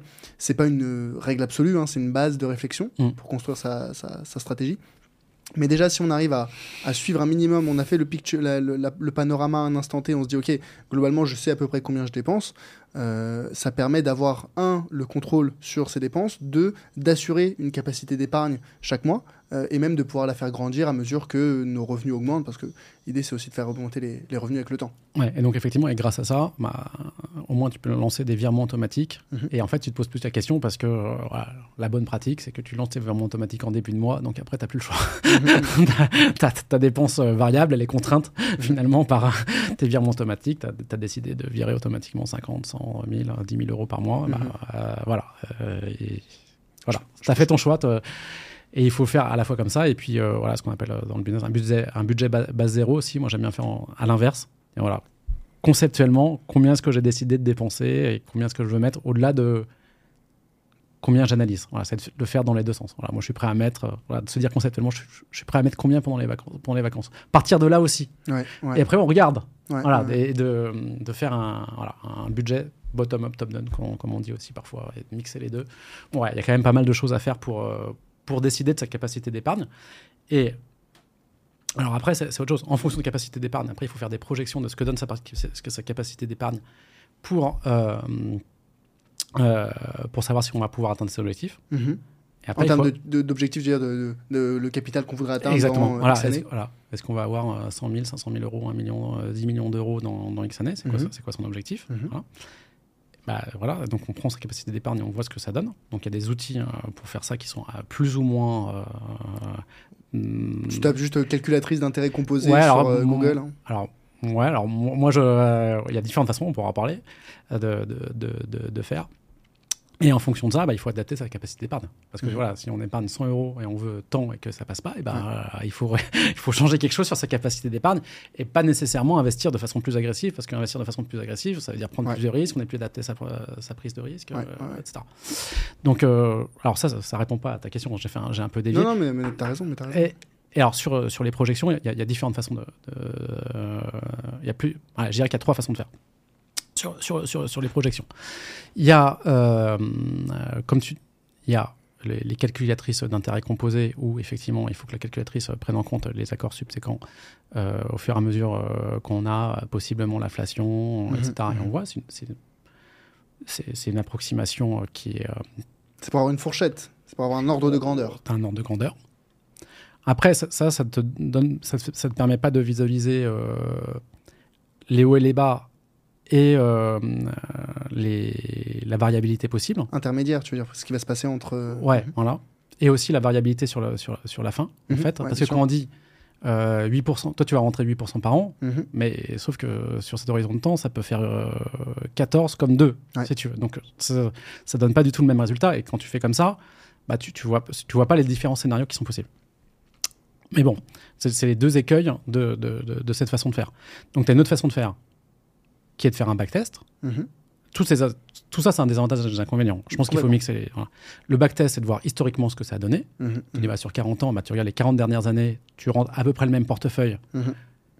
Alors on dit que les performances passées ne sont, se reproduisent pas machin, etc. Et c'est tout à fait vrai. Mais c'est surtout vrai sur les, sur les petites périodes. Si tu regardes sur- 40 ans, déjà, c'est court, hein, en fait. hein. Mhm. Donc, euh, Ouais. parce que. Alors, c'est court pourquoi? Parce que c'est surtout sur le cycle des obligations que c'est court. Sur le cycle des actions, c'est- relativement long, mais les cycles obligataires et immobiliers sont assez Mhm. longs. Donc, c'est pas nécessairement représentatif, surtout. Mais bon, il faut bien partir de, de- de quelque chose. Donc, on peut faire des, Des backtests. des backtests, voilà. Euh, si possible, relativement longs, pour voir un peu ce que ça donne. Voilà, bah, j'aurais perdu 30%, machin, etc. Et, et je serais arrivé à ça. Qu'est-ce que tu utilises pour faire tes backtests Alors moi j'aime mon backtest personnel, je partage à- avec les gens de ma, for- ma formation. Euh, donc voilà, donc ça c'est- possible, tu rentres euh, X% de fonds euros, X% machin, etc. Et tu, tu, Mhm. tu vois, tu, tu- vois ce que ça donne. Voilà, il faut que le backtest te donne un certain nombre d'indicateurs pour, pour t'aider. Et euh, il y a une trois, alors il y a d'autres, on va dire trois de façon simplifiée. La troisième, moi celle que j'utilise, qui est un peu euh, la, la- la plus avancée, c'est euh, euh, ce qu'on appelle une simulation de Monte Carlo. Voilà, tu vois, c'est un, peu plus technique, compl- mathématique. C'est c'est un peu plus mathématique, mais en fait, ça fait plein de scénarios de test. De, voilà. Ça dit, euh, voilà, ça, ça fait plein, ça fait 10 000 scénarios Mhm. et ça donne l'éventail. On dit, voilà, on a cinq- vous avez euh, 50% de chance euh, d'arriver euh, À à ce patrimoine, hein, voilà, en fonction de votre apport, de, de, Ouais. de votre. Euh, euh, voilà. Et J'ai aussi un outil euh, qui, qui fait ça que j'ai construit moi-même, Ouais. voilà, qui- parce que je trouve, voilà, donc. euh, moi, je trouve ça intéressant. Je, je trouve que c'est vraiment celui qui est le plus performant. Ça reste des scénarios, ça reste un input. Ouais. Et il faut réfléchir. Ouais. hein. il faut réfléchir. Mais ça permet de visualiser un, un certain nombre de choses. Donc ça marche à la fois pour euh, voir combien on va avoir, mais aussi combien on peut dépenser. Voilà, Si on part d'un million au bout de 20 ans et qu'on sort X par, par mois, bah, combien est-ce qu'il va rester à la, mois, euh, à la fin en moyenne et on voit des pourcentiles, etc. Voilà, effectivement, c'est c'est un peu c'est advanced, mais euh, quand on prend vraiment ses finances en main, c'est assez sympa. Moi, je voilà, moi je fais ça. Voilà, Quand on a l'intérêt, je, je- comprends parfaitement. Mais tu vois, donc en, en- en synthèse, on a les, les trois méthodes pour un Ouais. petit peu faire des projections. On a les calculatrices Ouais. d'intérêt composé. Bon, Ouais. là, très simplement, allez sur Google, tapez calculatrice d'intérêt composé. Ça va vous donner des. Il y a plein de sites. Les, les premiers sites, ça fonctionne très bien. Vous pouvez rentrer une, une capacité d'épargne, un montant, un capital initial investi, Mhm. taux de rendement et une durée. Et whitt, ils vont te faire le calcul Ouais. de euh, combien, euh, à combien vous devriez arriver. C'est la théorie, c'est euh, probablement très approximatif. Bon, ensuite, on a la. Mais c'est déjà pas mal. C'est mieux, déjà pas mal. c'est- c'est mieux que ça. beaucoup mieux que rien. C'est Ouais, beaucoup, bien beaucoup sûr. mieux que rien. Ah. Donc là-dessus, moi, je, je- je prône pour les, on va dire, euh, partisans du moindre effort. On a. euh, Oh, c'est déjà, c'est déjà pas mal. Hein. Je- bon, euh, ça prend vraiment 30 secondes pour le coup. hein. Mais ouais, c'est bien. il faut se rendre- Ouais, ouais, il faut. Le, le backtest. Alors le backtest, donc on a. Bon, euh, du coup, toi, tu as des outils. Moi, je, moi, j'utilise notamment euh, Backtest by Curvo. Je sais pas si tu connais. Ouais, c'est un. Voilà, un outil euh, qui permet de faire des, des simulations. Ouais, mais alors c'est- tu vois, c'est- ça remonte jusqu'à quand? Euh, bah, ça dépend des ETF Ouais, que tu utilises, ouais, ça ouais. dépend des produits. Voilà. Euh, pour le coup, il n'y a pas forcément une antériorité très très élevée, mais euh, tu peux le faire avec des. Il y a aussi Portfolio Vis- Visualizer. Sur, les, sur les ETF américains, sur, sur les produits américains américains, depuis 1970, j'ai pas mal, On effectivement. peut le faire Mais, par classe d'actifs. Ça, c'est la vision américaine. Ouais, tout à fait. Tout à fait. Ouais, voilà, c'est- un très bon très euh, Backtest by Curvo ou ouais. euh, Portfolio Visualizer. Et après, en- le troisième, c'est les simulations de Monte Carlo pour euh, les euh, matheux, pour les matheux, j'ai envie de dire. Où là, bon, je sais. Alors moi, j'ai pas d'outil particulier, mais euh, là, c'est pour ceux qui veulent aller un peu plus loin. On regarde sur euh, simulation de Monte Carlo sur Internet, et puis il y a sûrement des fichiers Excel qu'on peut. Alors, il y, a- il y a une- partie euh, dans Finari. Qui qui a Finari, il y a- ouais. il y, a il y a une simulation. Mounir qu'on salue. Voilà, on salue. Voilà, donc Finari, effectivement, euh, qui, qui a une simulation euh, de Monte Carlo euh, plutôt simple. Voilà. Mhm, mhm. Ouais, effectivement, c'est le. C'est la, base de la simulation. Enfin, ça, il est présente pas comme ça, mais voilà. Son... Et tu, tu, tu, tu vois, as mentionné quelque chose tout à l'heure en disant, bah, euh, avec la capacité d'épargne qu'on a aujourd'hui, on peut faire une simulation en disant, allez, je mets euh, 200 euros par mois parce que c'est Mm. ce que je peux aujourd'hui. Euh, ah bah en fait, je regarde sur la projection sur, euh, supposons, je sais pas, j'ai j'ai- j'ai 35 ans. Bon, je veux pas non plus être le plus riche du cimetière comme tu as dit. Euh, J'aimerais pouvoir profiter de mon capital dans, allez, euh, 25 ans. Ah bah en fait, euh, 200 euros par mois pendant 25 ans, ça fait pas non plus des millions. Euh, ça fait une somme, hein, certes, Ouais. mais euh, pff, ça, ça pourrait en décourager certains. Mais moi, ce que j'invite à, ce que je dis à ces gens-là, c'est si aujourd'hui tu peux mettre 200 euros de côté avec les évolutions de tes revenus, qu'ils soient Mm. de tes revenus actifs, professionnels ou de tes revenus euh, autres, des side hustle, euh, Ouais. tu dois pouvoir mettre demain 300 Ouais. et après-demain 400. Mm. Donc, il y a, si jamais aujourd'hui tu n'investis pas parce que tu as 200, tu n'investiras pas euh, les, les- plus tard parce que tu vas être victime de la lifestyle inflation, tes revenus Ouais. vont augmenter mais tes dépenses vont augmenter au même rythme et donc tu vas toujours stagner à, ce, de, à ces 200 euros. Mais si jamais tu investis ces 200 euros, bah demain quand tu vas gagner plus, tu vas te dire ah bah je pourrais mettre 100 euros de plus dans ces investissements, puis 200, puis 300. Mm.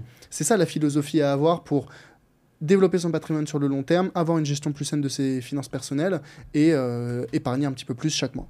Tout à fait. Donc il faut essayer de trouver une calculette qui permet d'avoir euh, une euh, capacité d'épargne qui augmente, euh, de pouvoir faire augmenter dans le simulateur, euh, voilà, qui prend en compte l'inflation et euh, la, la hausse de la capacité d'épargne. Complètement, complètement. Et donc, bon, là, on a, on a bien compris. ok, là, je, suis, je suis partant. Ah oui, et donc le- comment je fais pour suivre? Ouais, comment tu fais pour suivre? Alors, J'ai compris que tu as tes outils. Oui, alors, alors moi, il y a des gens qui suivent sur Excel, etc. Donc bah, sinon, il y a des solu- Finari. Voilà, il y a Finari, il y en a- d'autres. Voilà. Effectivement, Finari, c'est très sympa parce que ça agrège euh, Mm. automatiquement. Alors, moi, je trouve ça sympa parce que c'est intéressant euh, d'avoir une vision consolidée, de savoir quel pourcentage on a, la répartition géographique, les frais. voilà, il y a plein de choses en finale qui sont, qui sont super, super sympas. Que, et quand on le fait soi-même, c'est quand même intéressant de, de, de, de, voir ça. Donc il faut le faire à la main. Sur la main, ça prend quand même pas mal de temps. Après, l'inconvénient le, euh, de suivre, c'est de trop suivre. Voilà. Moi, je recommande pas de suivre tous les jours. Parce que mhm. tous les jours, il y a une chance sur deux que ça augmente et que ça baisse tous les jours. Alors que, comme je l'ai dit, si on regarde une fois par an, bah, il y a beaucoup moins de chances, c'est beaucoup moins stressant. Euh, voilà, la, meilleure façon de diminuer la volatilité, mhm. c'est de regarder moins souvent, en fait. voilà. La, la, volatilité, on va dire la charge mentale. Oui, ouais, la volatilité perçue, donc, donc la charge mentale, effectivement. Donc, euh, ça, c'est juste l'inconvénient euh, mhm. de ça. Donc, il faut ouvrir ce Finari une fois par an. Ouais. non, mais t'as raison, t'as raison. voilà. je, pense que toi, comme tu moi. fais le bilan au début, pour l'analyse des frais, euh, de la répartition géographique. Après, tu fais ta stratégie. Et après, tu ouvres une fois par an. Tu vois, je suis complètement d'accord avec toi. Et ça, c'est la, la théorie. Mais moi, tous ceux que j'ai formés, parce que je suis passé par là, et je le dis, vous allez les premiers jours, semaines, mois, regarder votre compte d'investissement plusieurs fois par jour. Et enfin, moi, j'étais le premier à le faire. Et en fait, avec le temps, avec les mois, les années qui passent, tu te dis un, déjà, ça sert à rien. Deux, mm. c'est une charge mentale. Euh, et trois, moi, ce que je dis, c'est euh, c'est pas parce que tu regardes la peinture sécher qu'elle va sécher plus vite. Donc, ça ne sert à rien de euh, se, se, prendre la tête.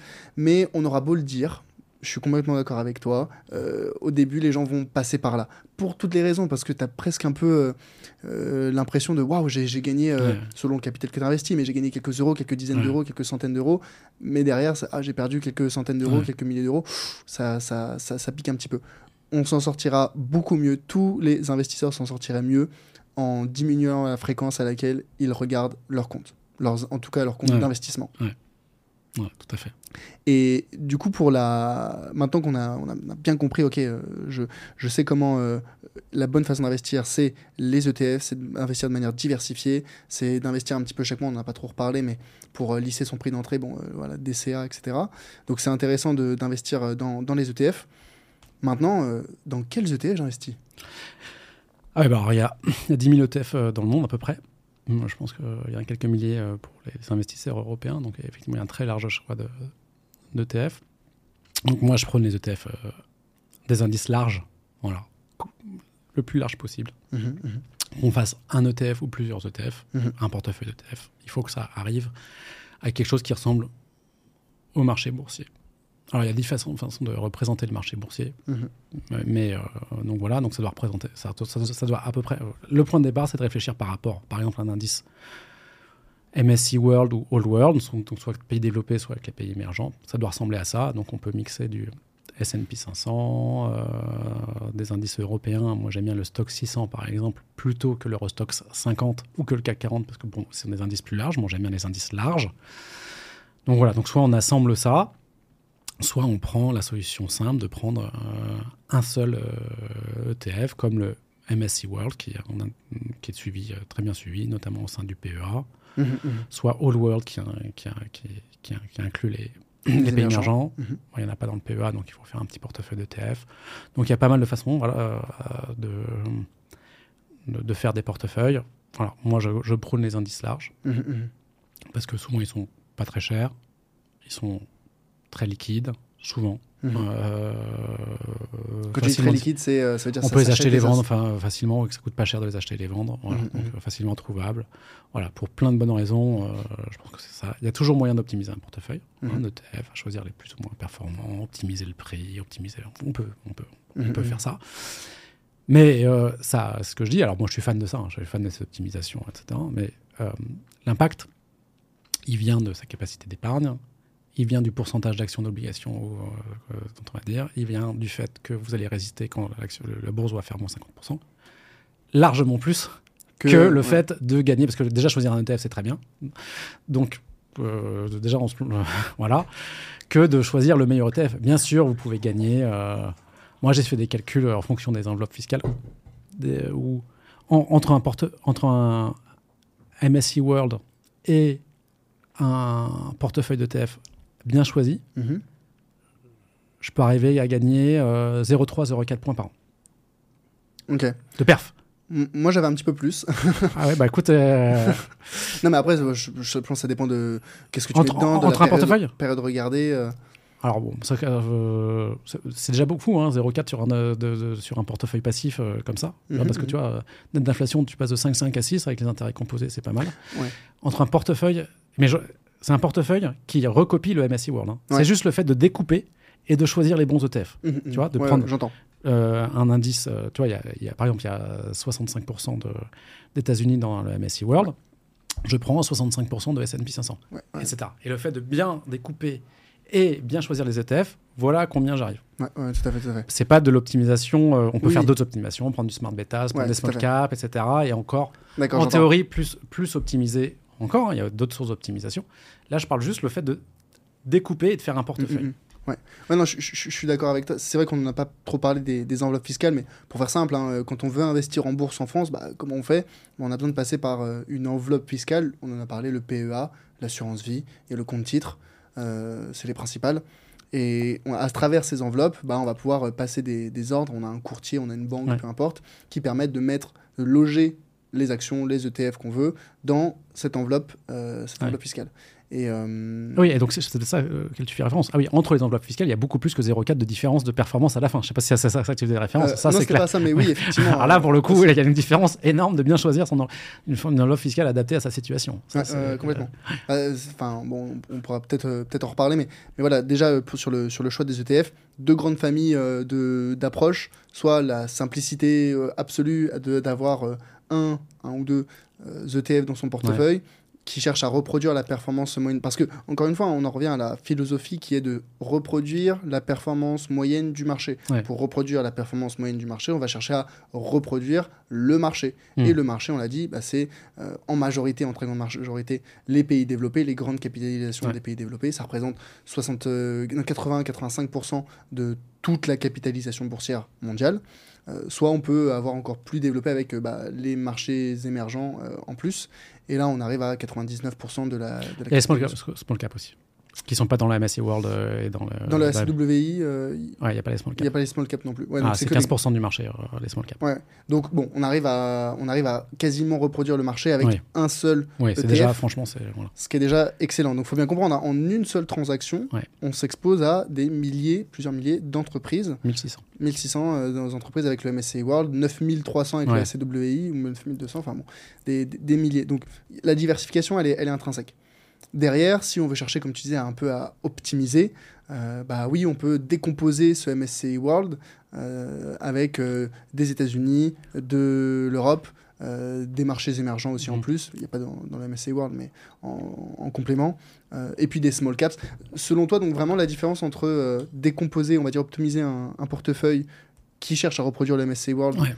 euh, et juste le MSCI World, on est à moins de 0,5% de, de performance annualisée de différence. Ouais, franchement, et déjà, il faut, euh, faut un peu regarder. Ouais. ouais. Bah, Il faut Tu- déjà un peu regarder, en plus. Ouais. Tu regardes quoi? Tu regardes le, le- le- le- le, euh, les frais de gestion de l'ETF, tu regardes euh, le, prix, tu regardes quoi?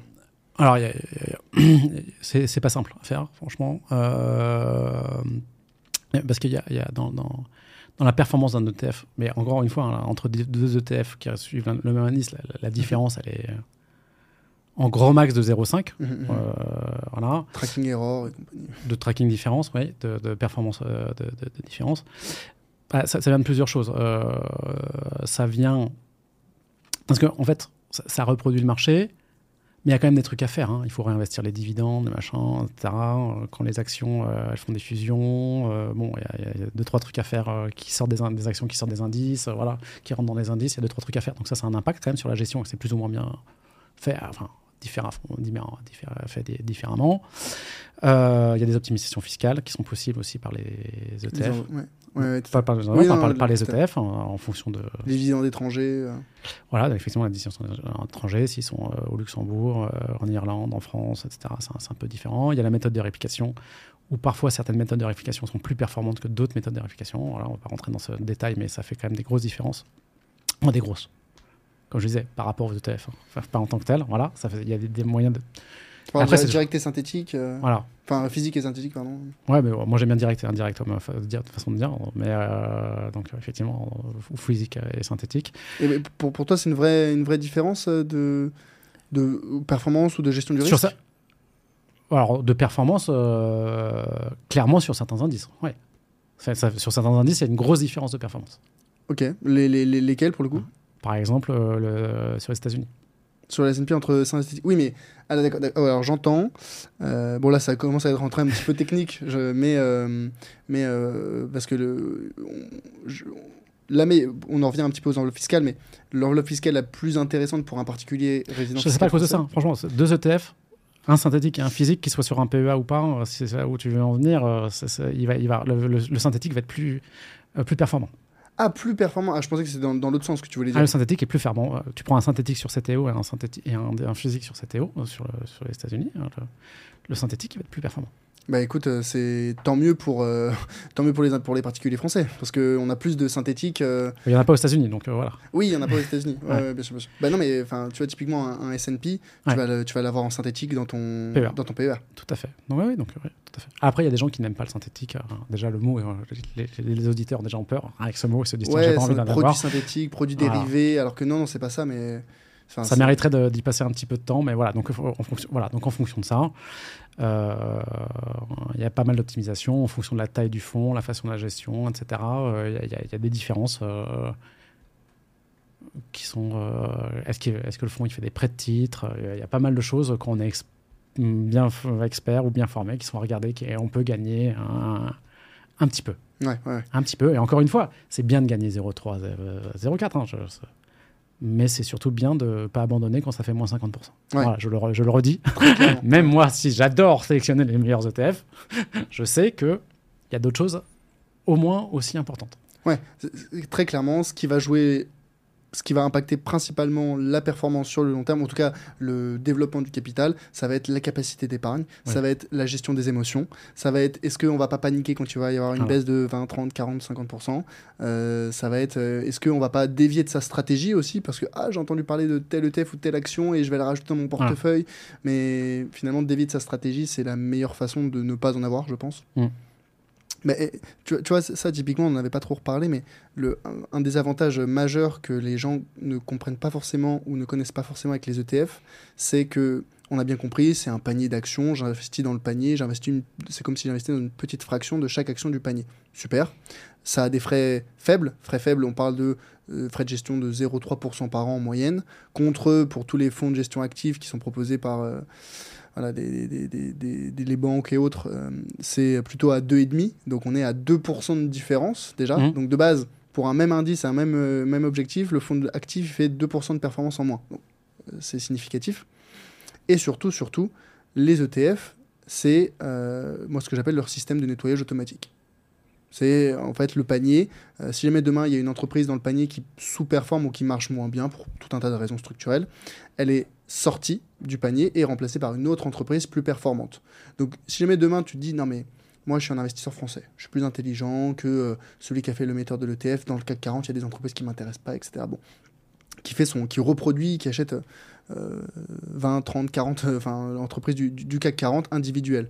Bah demain, s'il y a une entreprise qui performe moins bien, euh, il faudrait la sortir. C'est à lui de faire le travail d'analyse, de sélection, de retirer l'entreprise, puis ensuite par quoi je la remplace. Donc là, pareil, il faut encore analyser d'autres entreprises et puis la rajouter dans son portefeuille. Ça entraîne, c'est déjà du temps, ça demande de la compétence, de l'expertise et ça entraîne des frais de, de transaction. Mm. Tous ces éléments font que investir dans des actions individuelles pour reproduire des, des indices, comme le CAC 40 ou autre, c'est euh, sous-efficient au possible, alors que l'ETF, lui, il va faire ce travail d'optimisation de sa composition euh, bah, automatiquement, ou en tout cas c'est fait par, c'est géré par l'émetteur de l'ETF. Donc euh, je pense que c'est une, une raison majeure pour laquelle les ETF sont plus performants que les, les actions individuelles. Alors, j'ai- longtemps cru ça. Et il y a des études euh, un peu divergentes sur le sujet. Donc, moi, au- aujourd'hui, je suis partagé sur ce, sur ce, sur ce nettoyage euh, automatique. Si tu veux, je te partagerai euh, les études sur, euh, sur le sujet. Voilà. Euh, Forcément, tu peux, tu peux, moi, tu, vois forcément le, le graphique avec le Dow Jones là. ouais, ouais, je vais essayer de faire apparaître à l'écran là, Ouais. Euh, pour, pour justement on voit la différence de performance entre le système de nettoyage et si on n'avait pas beau changer la composition du Dow Jones, euh, quelle serait Il y en a qui, de me- dans l'autre sens, machin, etc. Donc, je, je te Ah partagerai. Ouais, ouais, je te- c'est- c'est, euh, J'ai pas mal d'études différentes et je. Ça, qui étonné. contre-intuitif pour toi. Oui, c'est c'est pour ça que je, te le dis. Mais tu sais, la finance, c'est une il faut savoir science, mais ses croyances, et, voilà, et ça, ça, évolue. Il y a des voilà, et, des études qui sont faites, euh, etc. Il y a des choses qui sont relativement euh, -hmm. contre-intuitives, etc. Moi, je pense que le, une des raisons, mais c'est assez complexe à, expliquer, c'est qu'en fait, il y a très peu d'actions euh, qui euh, surperforment en fait. Il y a très peu d'actions qui sont performantes. On parle de la moyenne euh, des actions, c'est la, moyenne et pas la médiane. Et donc, tu vois, si tu n'as que 10%, des actions qui surperforment, bah, trouver ces 10% quand tu fais du stock picking, c'est extrêmement compliqué. Donc là, il y a vraiment plein d'études là-dessus. C'est assez récent hein, qu'on qu parle de ça. En récent, façon de parler. Mais euh, voilà, donc une des raisons majeures pour moi euh, du fait que les indices fonctionnent, les indices larges fonctionnent mieux que le stock picking, euh, c'est la symétrie des, retours, en fait, et qui est très peu d'actions qui, qui, performent, genre, je sais pas, entre 10 et 20 euh, ouais. quelque chose comme ça. Même pas, hein. moi j'avais ouais. souvenir d'un. Sûrement, tu, tu, vois peut-être le, le, graphique en bâton avec ouais. justement la distribution de fait, la performance des entreprises, du, je crois que c'était du SP, en montrant que bah, la moyenne c'est par définition, euh, voilà, elle est euh, enfin à peu près au mieux. Mais la médiane, donc Ouais. la 50% des entreprises font moins bien, elles sont, elle est euh, ridicule par rapport à la moyenne. Donc c'est les quelques pépites Ouais, ouais. qui sont euh, qui font plus de 1000% de performance Ouais. qui euh, qui tirent la, la moyenne vers. Et si tu loupes ces quelques pépites, Voilà. la performance de ton portefeuille va être euh, bien inférieure à ce que tu aurais pu obtenir facilement avec le, le TF. Exactement. Alors ça, pour moi, ça c'est bien documenté et il n'y a pas de débat. voilà, donc celui-là, celui-là, je le garde. L'autre, j'ai vu des trucs et j'ai, honnêtement, je, voilà, je, Ah, je, je- je ne suis pas, voilà, je suis au milieu du guet, je ne sais pas. Ok, Voilà. Il y a tu- plein de choses que je ne sais pas. Voilà. Ouais, je pense que c'est un signe de, de sanité euh, de, de, de penser que tu ne sais pas tout et qu'il y a des Ah éléments sur je- lesquels. euh, Ah oui, il y a plein de choses que je, que je ne sais pas et je, je, je, dire, moi, donc j'ai la chance d'être euh, professeur dans une très bonne école de commerce. euh, voilà, et donc je rencontre pas mal de profs de finance. mhm. Et c'est une très bonne donc, qui, qui- qui est vraiment excellente et quand même le premier master en, mondial en finance. Donc je pense que c'est. Alors moi, j'enseigne pas dans ce master. Euh, bah, je veux dire, les profs, ils disent. J'en ai jamais encore rencontré un qui dise qu'il connaissait tout sur tout. Tu vois Ouais, donc je pense que c'est si quelqu'un dit euh, soit je connais tout sur tout en finance, soit euh, je vous l'avais bien dit. Voilà, c'est c'est pas un signe de Mhm, qui inspire confiance euh, naturellement. Ouais, Voilà. ouais, Donc, euh, clairement, clairement. Non, mais c'est- bien. Il faut, il faut... Et de toute façon, voilà, il y a tout le temps des études qui montrent Voilà. que ah, bah, ce qu'on pensait vrai il y a quelques années ne l'est plus aujourd'hui. Euh, je pense que voilà, le, le dicton euh, les performances passées ne préjugent pas des performances futures, c'est même vrai pour euh, bah, des, des, des théories, des, des concepts économiques qu'on pensait, qu'on pensait vrais. C'est quoi un petit peu ta, ta position? Donc là, on a bien compris, ok, euh, je vais investir dans, à travers euh, PEA, c'est très bien, assurance vie, c'est très bien, compte titre, pourquoi pas, mais il y a moins l'avantage fiscal. Euh, je vais investir dans des ETF, des indices très larges, du MSCI World. Si je veux un petit peu optimiser en prenant du S&P, du Stock 600, etc., c'est super. Maintenant que on a fait, on va dire, le, le- la base, le socle de la stratégie, et ça, si vous faites ça, euh, les investisseurs sont déjà au-dessus de 90% des particuliers, 95% des particuliers, vous, vous en sortirez bien mieux. Qu'est-ce qu'il faut rajouter maintenant pour aller un petit peu plus loin Et si on veut chercher à, euh, battre le marché, euh, tu as mentionné tout à l'heure des, petits éléments dont, je on parle. Alors, je pourrais répondre, mais alors, ce qui est important dans la stratégie, tu l'as dit tout à l'heure, hein, c'est aussi d'avoir un socle d'actifs moins volatiles, hein, comme des obligations, des fonds en euros, euh, des choses comme ça. Et je ne parle pas que de l'épargne de précaution, hein. je Ouais. parle d'un socle de gestion de, de- dans son patrimoine financier qui Mhm. peut être de 20, 30, 50 ou 80%. Voilà. Selon le profil d'investisseur. Selon le profil Ouais, d'investisseur dont on parlait tout à l'heure. Donc ça, pour moi, ça fait bien partie de ce socle, et pas que les actions, même dans le portefeuille financier. Et si on veut mettre de l'immobilier, des CPI, etc., c'est- très bien. C'est hyper important, hein, vraiment. Ouais, tout à fait, tout à fait. La, la- la méthodologie que je prône, c'est bien tout ça euh, ensemble, et pas que les actions. Euh, c'est hyper important. Voilà. Quand, quand tu dis euh, d'ailleurs les, les obligations, est-ce que toi tu es plus obligation en direct ou ETF obligataire? Ah, moi, je suis, non, je suis pas d'obligataire. Pour le coup, j'ai même pas de, non, je, je- je crois que j'ai jamais acheté une obligation en direct. Je pense, ouais, c'est quand même, voilà, c'est pas simple, c'est encore plus compliqué. Déjà comprendre le mécanisme des obligations, c'est encore c'est moins intuitif que celui des actions. Ouais. Donc, je, donc euh, voilà, c'est. c'est- Ok, donc toi, les actifs euh, sécurisés, c'est pas les obligations. Bah, ça peut être un, non, bah, ça peut être un ETF obligataire. Donc tu as, ok, donc tu, ok. Tu peux être un ETF, voilà, c'est pas Ouais. l'obligation en direct, tu fais pas de, de, de, de bond picking, je dirais. Euh, donc ça peut être un ETF obligataire sous différentes conditions. Ça peut être un fonds en euros, euh, ça peut être des comptes à terme si euh, Ouais. son livret A est plein. euh, ça peut être un. Ou maintenant il y a des. Des ETF euh, à obligation à échéance définie. Fonds euh, datés, ouais. ouais, les fonds datés. euh, ça peut être euh, Ça, ça peut être ouais. des choses comme ça. Il y a, il y a, le, les money market revient en force. là, Mhm, les, mhm. les, les- comment ça s'appelle euh, les, les SICA monétaires. Ouais. Il y a des ETF monétaires aussi qui sont euh, intéressants. Ça se regarde, ça peut, ça peut se regarder par rapport euh, aux euh, fonds en euros en ce moment. Pas toujours. Moi, je, suis Ouais, assez, ouais. je suis quand même malgré tout relativement pro fonds en euros, malgré les, inconvénients. Euh, mais en ce moment. En tout cas, euh, ça, je ne sais pas si ça va durer. Voilà, alors Ouais, que- les, les fonds datés échéance, c'est- très bien. Les, bon, il y a des les ETF obligataires ne- que les auditeurs ne cherchent pas. Il n'y a pas d'ETF obligataire sur, les, sur le PEA. hein. J'ai cherché, ça n'existe Si, pas. il y en a un. Il y en a un Ouais. Ah bon euh, Ouais. Existe sur- encore, sur quel, parlé. type, sur quel type d'obligation? Euh, je crois que c'est l'obligation gouvernementale européenne, hein, il me semble. euh, Des eurobonds, quoi. ok. Ouais, je crois. Euh, que j'utilise pas trop, mais. Euh, ouais, euh, euh, ouais, ouais, plus de, de, l'I- de l'Ixor qui est devenu Amundi, s'il existe encore, je crois qu'il existe. Ouais. Je crois qu'il s'appelle Obli. Le... Obli. Non Je sais plus. ça sera pas compliqué. ouais, c'est ça, le, le, mnémonique, il me semble, on regardera. Bon, c'est relativement limité. Mais il y oui, a, y a pas, je pense qu'il n'y a pas beaucoup de gens qui l'utilisent. hein. Ouais, ouais, ouais. Ils l'ont peut-être d'ailleurs arrêté, je, je sais pas, j'ai j'ai pas regardé récemment. Ouais, ouais, ok.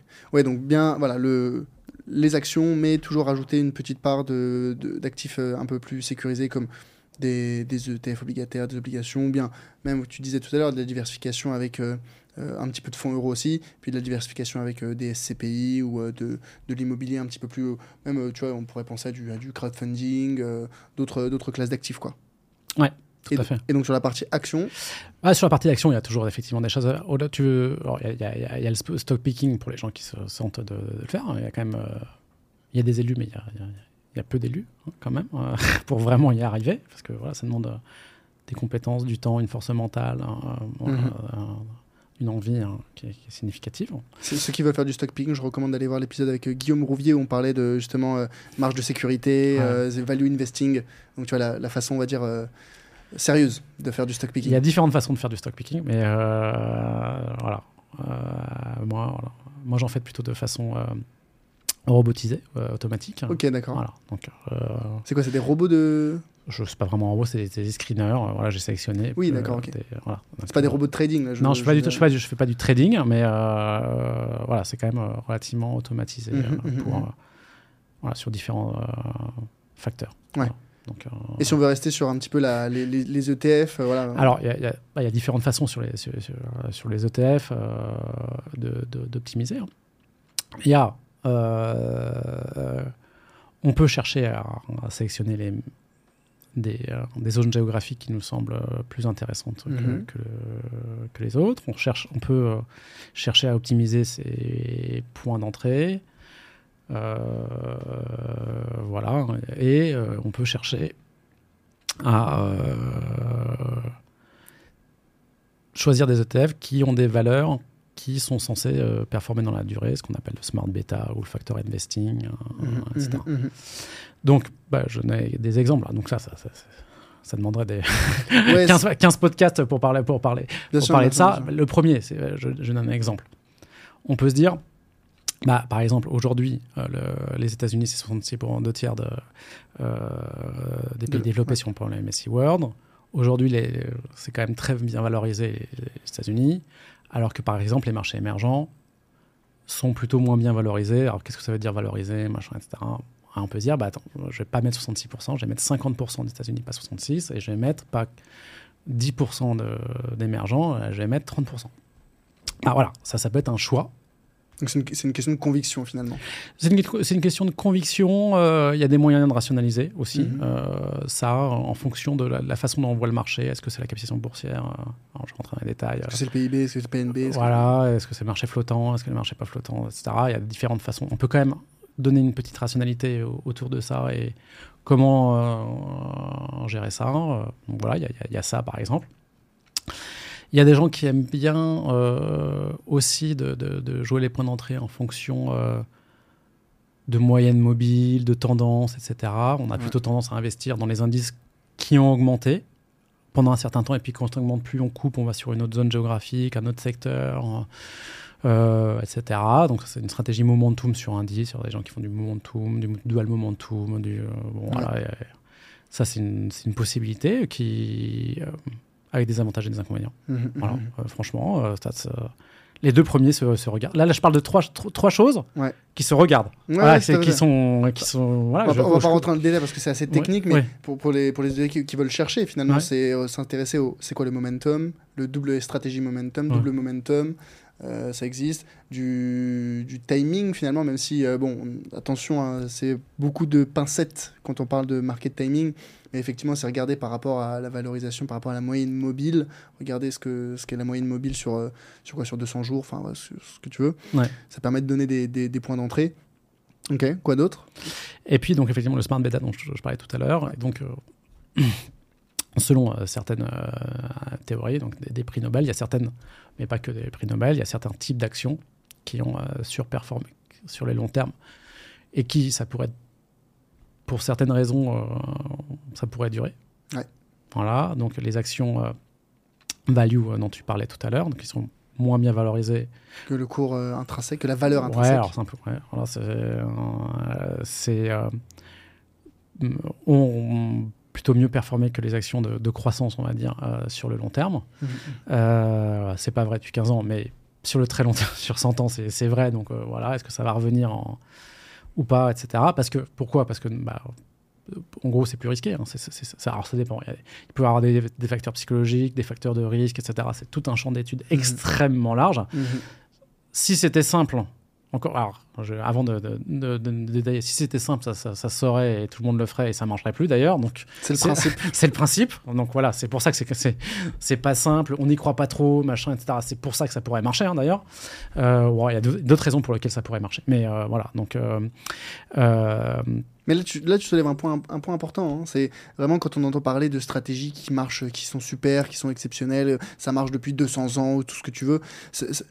Par construction, par définition, une stratégie qui surperforme le marché, elle ne peut pas, elle ne peut pas perdurer sur du très long terme. Pour la simple et bonne raison, en tout cas de manière battre le marché. De la simple- pour la simple et bonne raison que, sauf s'il y a une, une, un- une asymétrie d'a- d'accès à l'information, par exemple, voilà. Euh, mais hors, euh, hors ce type de situation qui est de moins en moins présent parce que voilà. ou la limite à l'arbitrage pour les techniciens. euh, limite d'arbitrage, ok, effectivement pour des voilà. et, pour des raisons psychologiques aussi. Et- mais je pense que c'est surtout les, les- pour, des, pour des raisons psychologiques, ouais, ouais. Ouais. Mais voilà, si jamais tout le monde était au courant de cette stratégie, bah en fait, enfin si elle marchait vraiment, de plus en plus de gens en entendraient parler. Voilà. Et, donc si de plus en plus de gens en à entendent parler, ils l'appliquent. Et si beaucoup de gens appliquent la même stratégie, elle ne bat plus le marché parce Voilà. qu'elle devient le marché. Exactement. Tout à fait, je suis entièrement d'accord avec toi. Donc, il y, a les, il y a- il y a les entreprises qui sont euh, mal valorisées.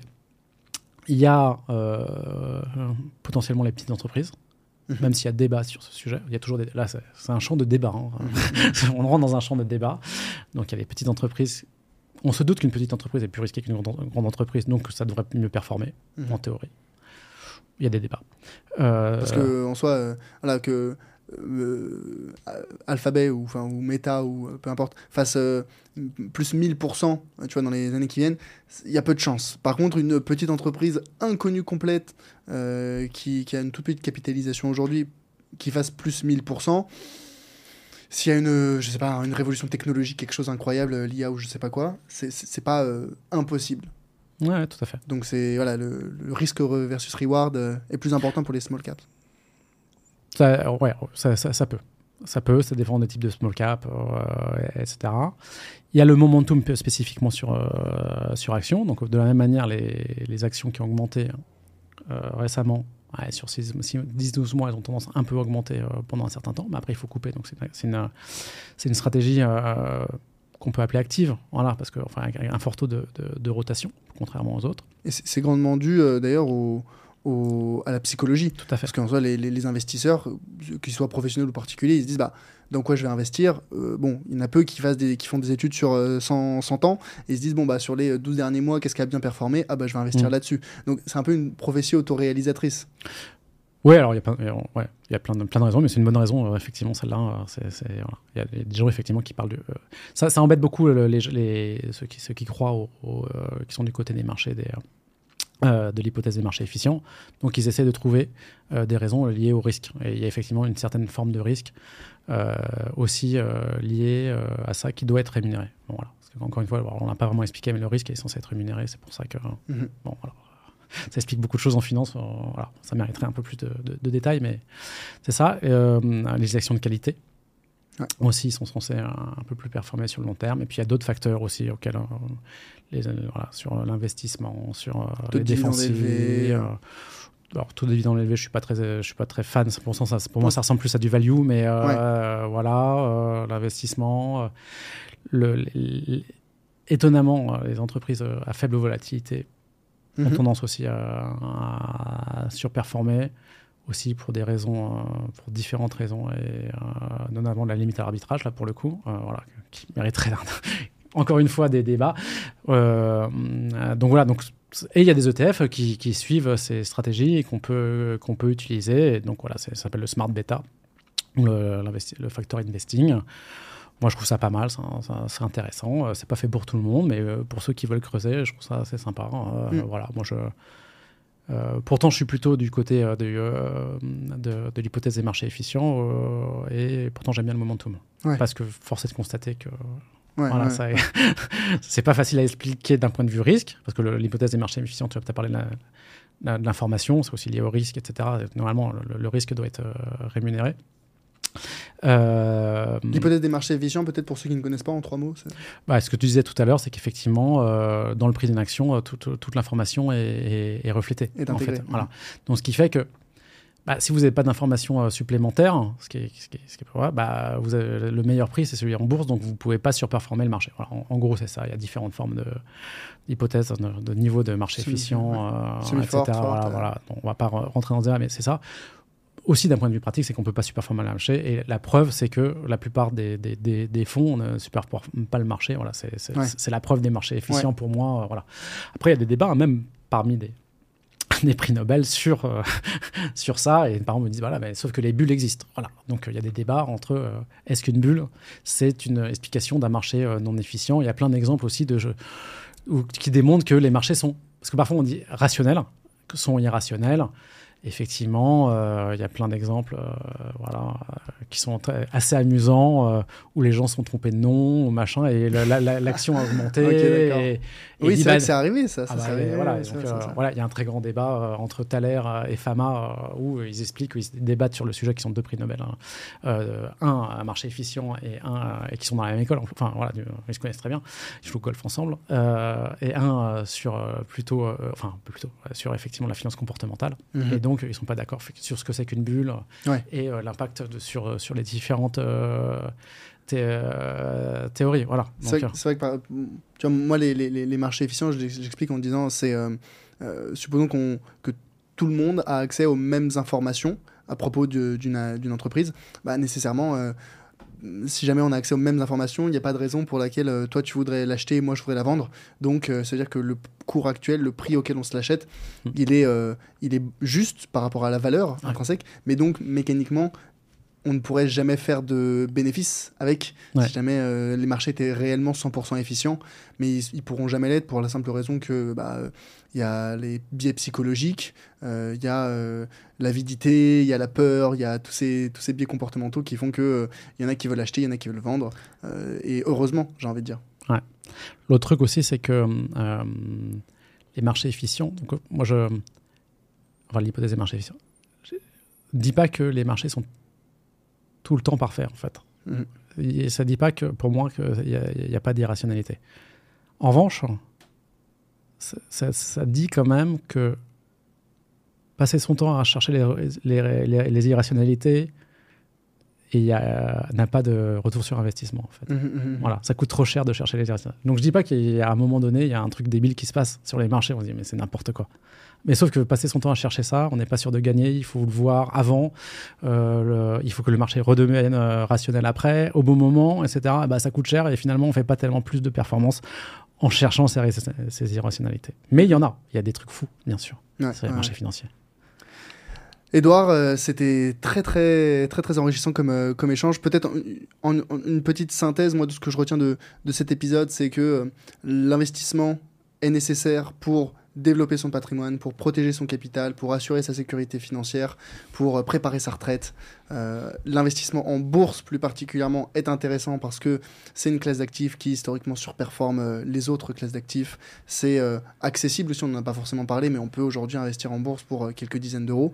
ça, se, ça se fait relativement bien depuis son canapé, il n'y a pas besoin d'avoir des, énormes, une épargne énorme, une capacité d'emprunt, etc. c'est euh, efficient. C'est euh, notamment ça se fait par soit pour gagner générer du rendement les dividendes ou le cours de l'action qui augmente ou qui baisse en tout cas, c'est les deux éléments qui génèrent la performance en bourse. Pour investir en bourse, on peut faire soit du stock picking, soit donc sélectionner des entreprises individuelles, soit investir dans, de manière diversifiée dans l'ensemble du marché. Et pour ce faire, on utilise des ETF. La deuxième façon est scientifiquement prouvée comme étant plus efficiente, plus efficace que la première, euh, pour euh, les raisons de marché efficient dont on vient de parler. Euh, et ça s'est prouvé parce que les fonds d'investissement ne surperforment pas, ne font pas mieux que la moyenne. Donc la très grande majorité des particuliers ont plus intérêt à investir dans des ETF à faible coût, à mmh. travers des enveloppes fiscales avantageuses comme le PEA ou l'assurance vie on peut euh, s'exposer à l'ensemble du marché avec euh, un ou deux ETF euh, assez facilement. On peut chercher un petit peu à optimiser quand on a l'intérêt, les compétences, mm. comme toi, avec une décomposition du, du, marché. Et on peut même aller un petit peu plus loin si on veut, en rajoutant un petit peu, un petit peu de stock picking, un petit peu peut-être de euh, smart beta, un petit peu de, de voilà de d'autres euh, d'autres stratégies de momentum, de timing. Euh, et là, ça sera déjà une très très bonne une très très bonne avancée. Je pense que si un particulier fait ça, il est déjà, je pense, dans le top 1% des investisseurs en France. Hein. Bah, c'est sûr. Bah, comme je te disais, il n'y a, a, a, que 100 000 PEA au, taquet, donc déjà, si tu fais ça. voilà. Ouais, complètement. Bah, écoute, euh, un très très grand euh, merci, Edouard. Peut-être pour terminer cette, euh, cette discussion, je vais te poser une question que je pose à, tous mes invités. Est-ce que tu as une, une recommandation pour un futur invité sur le podcast? Oui, bah, j'en ai, j'en, ai pas mal. Bah, on a parlé de Mounir euh, tout à l'heure. Hein, bah, ah, bah, tu, l'as déjà interviewé. Ouais. Ah, L'épisode n'est pas sorti au moment où on enregistre. Ah, voilà, euh, voilà. Bah, écoute, euh, effectivement, c'est, un bon choix. Bah, je pensais aussi à Julien dans, la Grande Anne, hein, qui a écrit un livre sur l'immobilier depuis longtemps, un best-seller sur l'immobilier. l'investisseur locatif intelligent, je crois, depuis longtemps. Et si tu regardes dans les classements, euh, euh, je pense que effectivement, bah, bah, moi, mon livre Pardon 3.0 est très bien classé dans la partie bourse, etc. Et lui, dans son livre, dans la partie immobilier, on échange assez souvent. il a une vision euh, intéressante de l'immobilier. Et puis, il, faut aussi il connaît bien la bourse, etc. Donc, il a une vision équilibrée. Et je dois lui rendre hommage parce que c'est à lui que j'ai piqué cette idée du rendement locatif entrepreneurial de son livre que je trouvais très intéressante. Donc voilà, donc je voulais en parler tout à l'heure, mais comme je savais que j'allais parler de lui tout, tout à l'heure, j'ai attendu. Et il pourra te raconter à qui lui-même il l'a piqué. Ah, ok. Eh ben, ça ne vient pas non plus de lui. Donc voilà, en deux bandes, ça ne vient pas de moi, mais j'ai trouvé que c'est un, sujet intéressant. Un petit teaser peut-être pour, euh, pour Julien. Alors, voilà, euh, exactement. le recevoir bientôt sur le, sur le podcast. Encore un immense merci, Edouard. Et merci à toi. Prends son temps et peut-être à bientôt pour euh, un autre épisode. À bientôt, merci. Merci d'avoir suivi cet épisode jusqu'au bout. Si le podcast t'a plu, pense à le noter 5 étoiles sur ta plateforme d'écoute. Je suis preneur de tout feedback, que ce soit sur les thèmes à aborder ou sur les personnes à inviter sur le podcast. Donc si tu as une remarque, critique ou suggestion, tu peux me joindre facilement sur LinkedIn. C'est Charles Elias Farah, Charles-Elias E-L-I-A-S, Farah, F-A-R-A-H. Avant de vous laisser, je tiens à nouveau à remercier le sponsor de cet épisode, Tudigo c'est la plateforme leader pour l'investissement non coté en France. Grâce à Tudigo, diversifiez votre portefeuille grâce au non coté, investissez dans près de 10 secteurs d'avenir et profitez des frais parmi les plus bas du marché. Si vous êtes intéressé par l'investissement en private equity, retrouvez toutes les informations en description. À bientôt.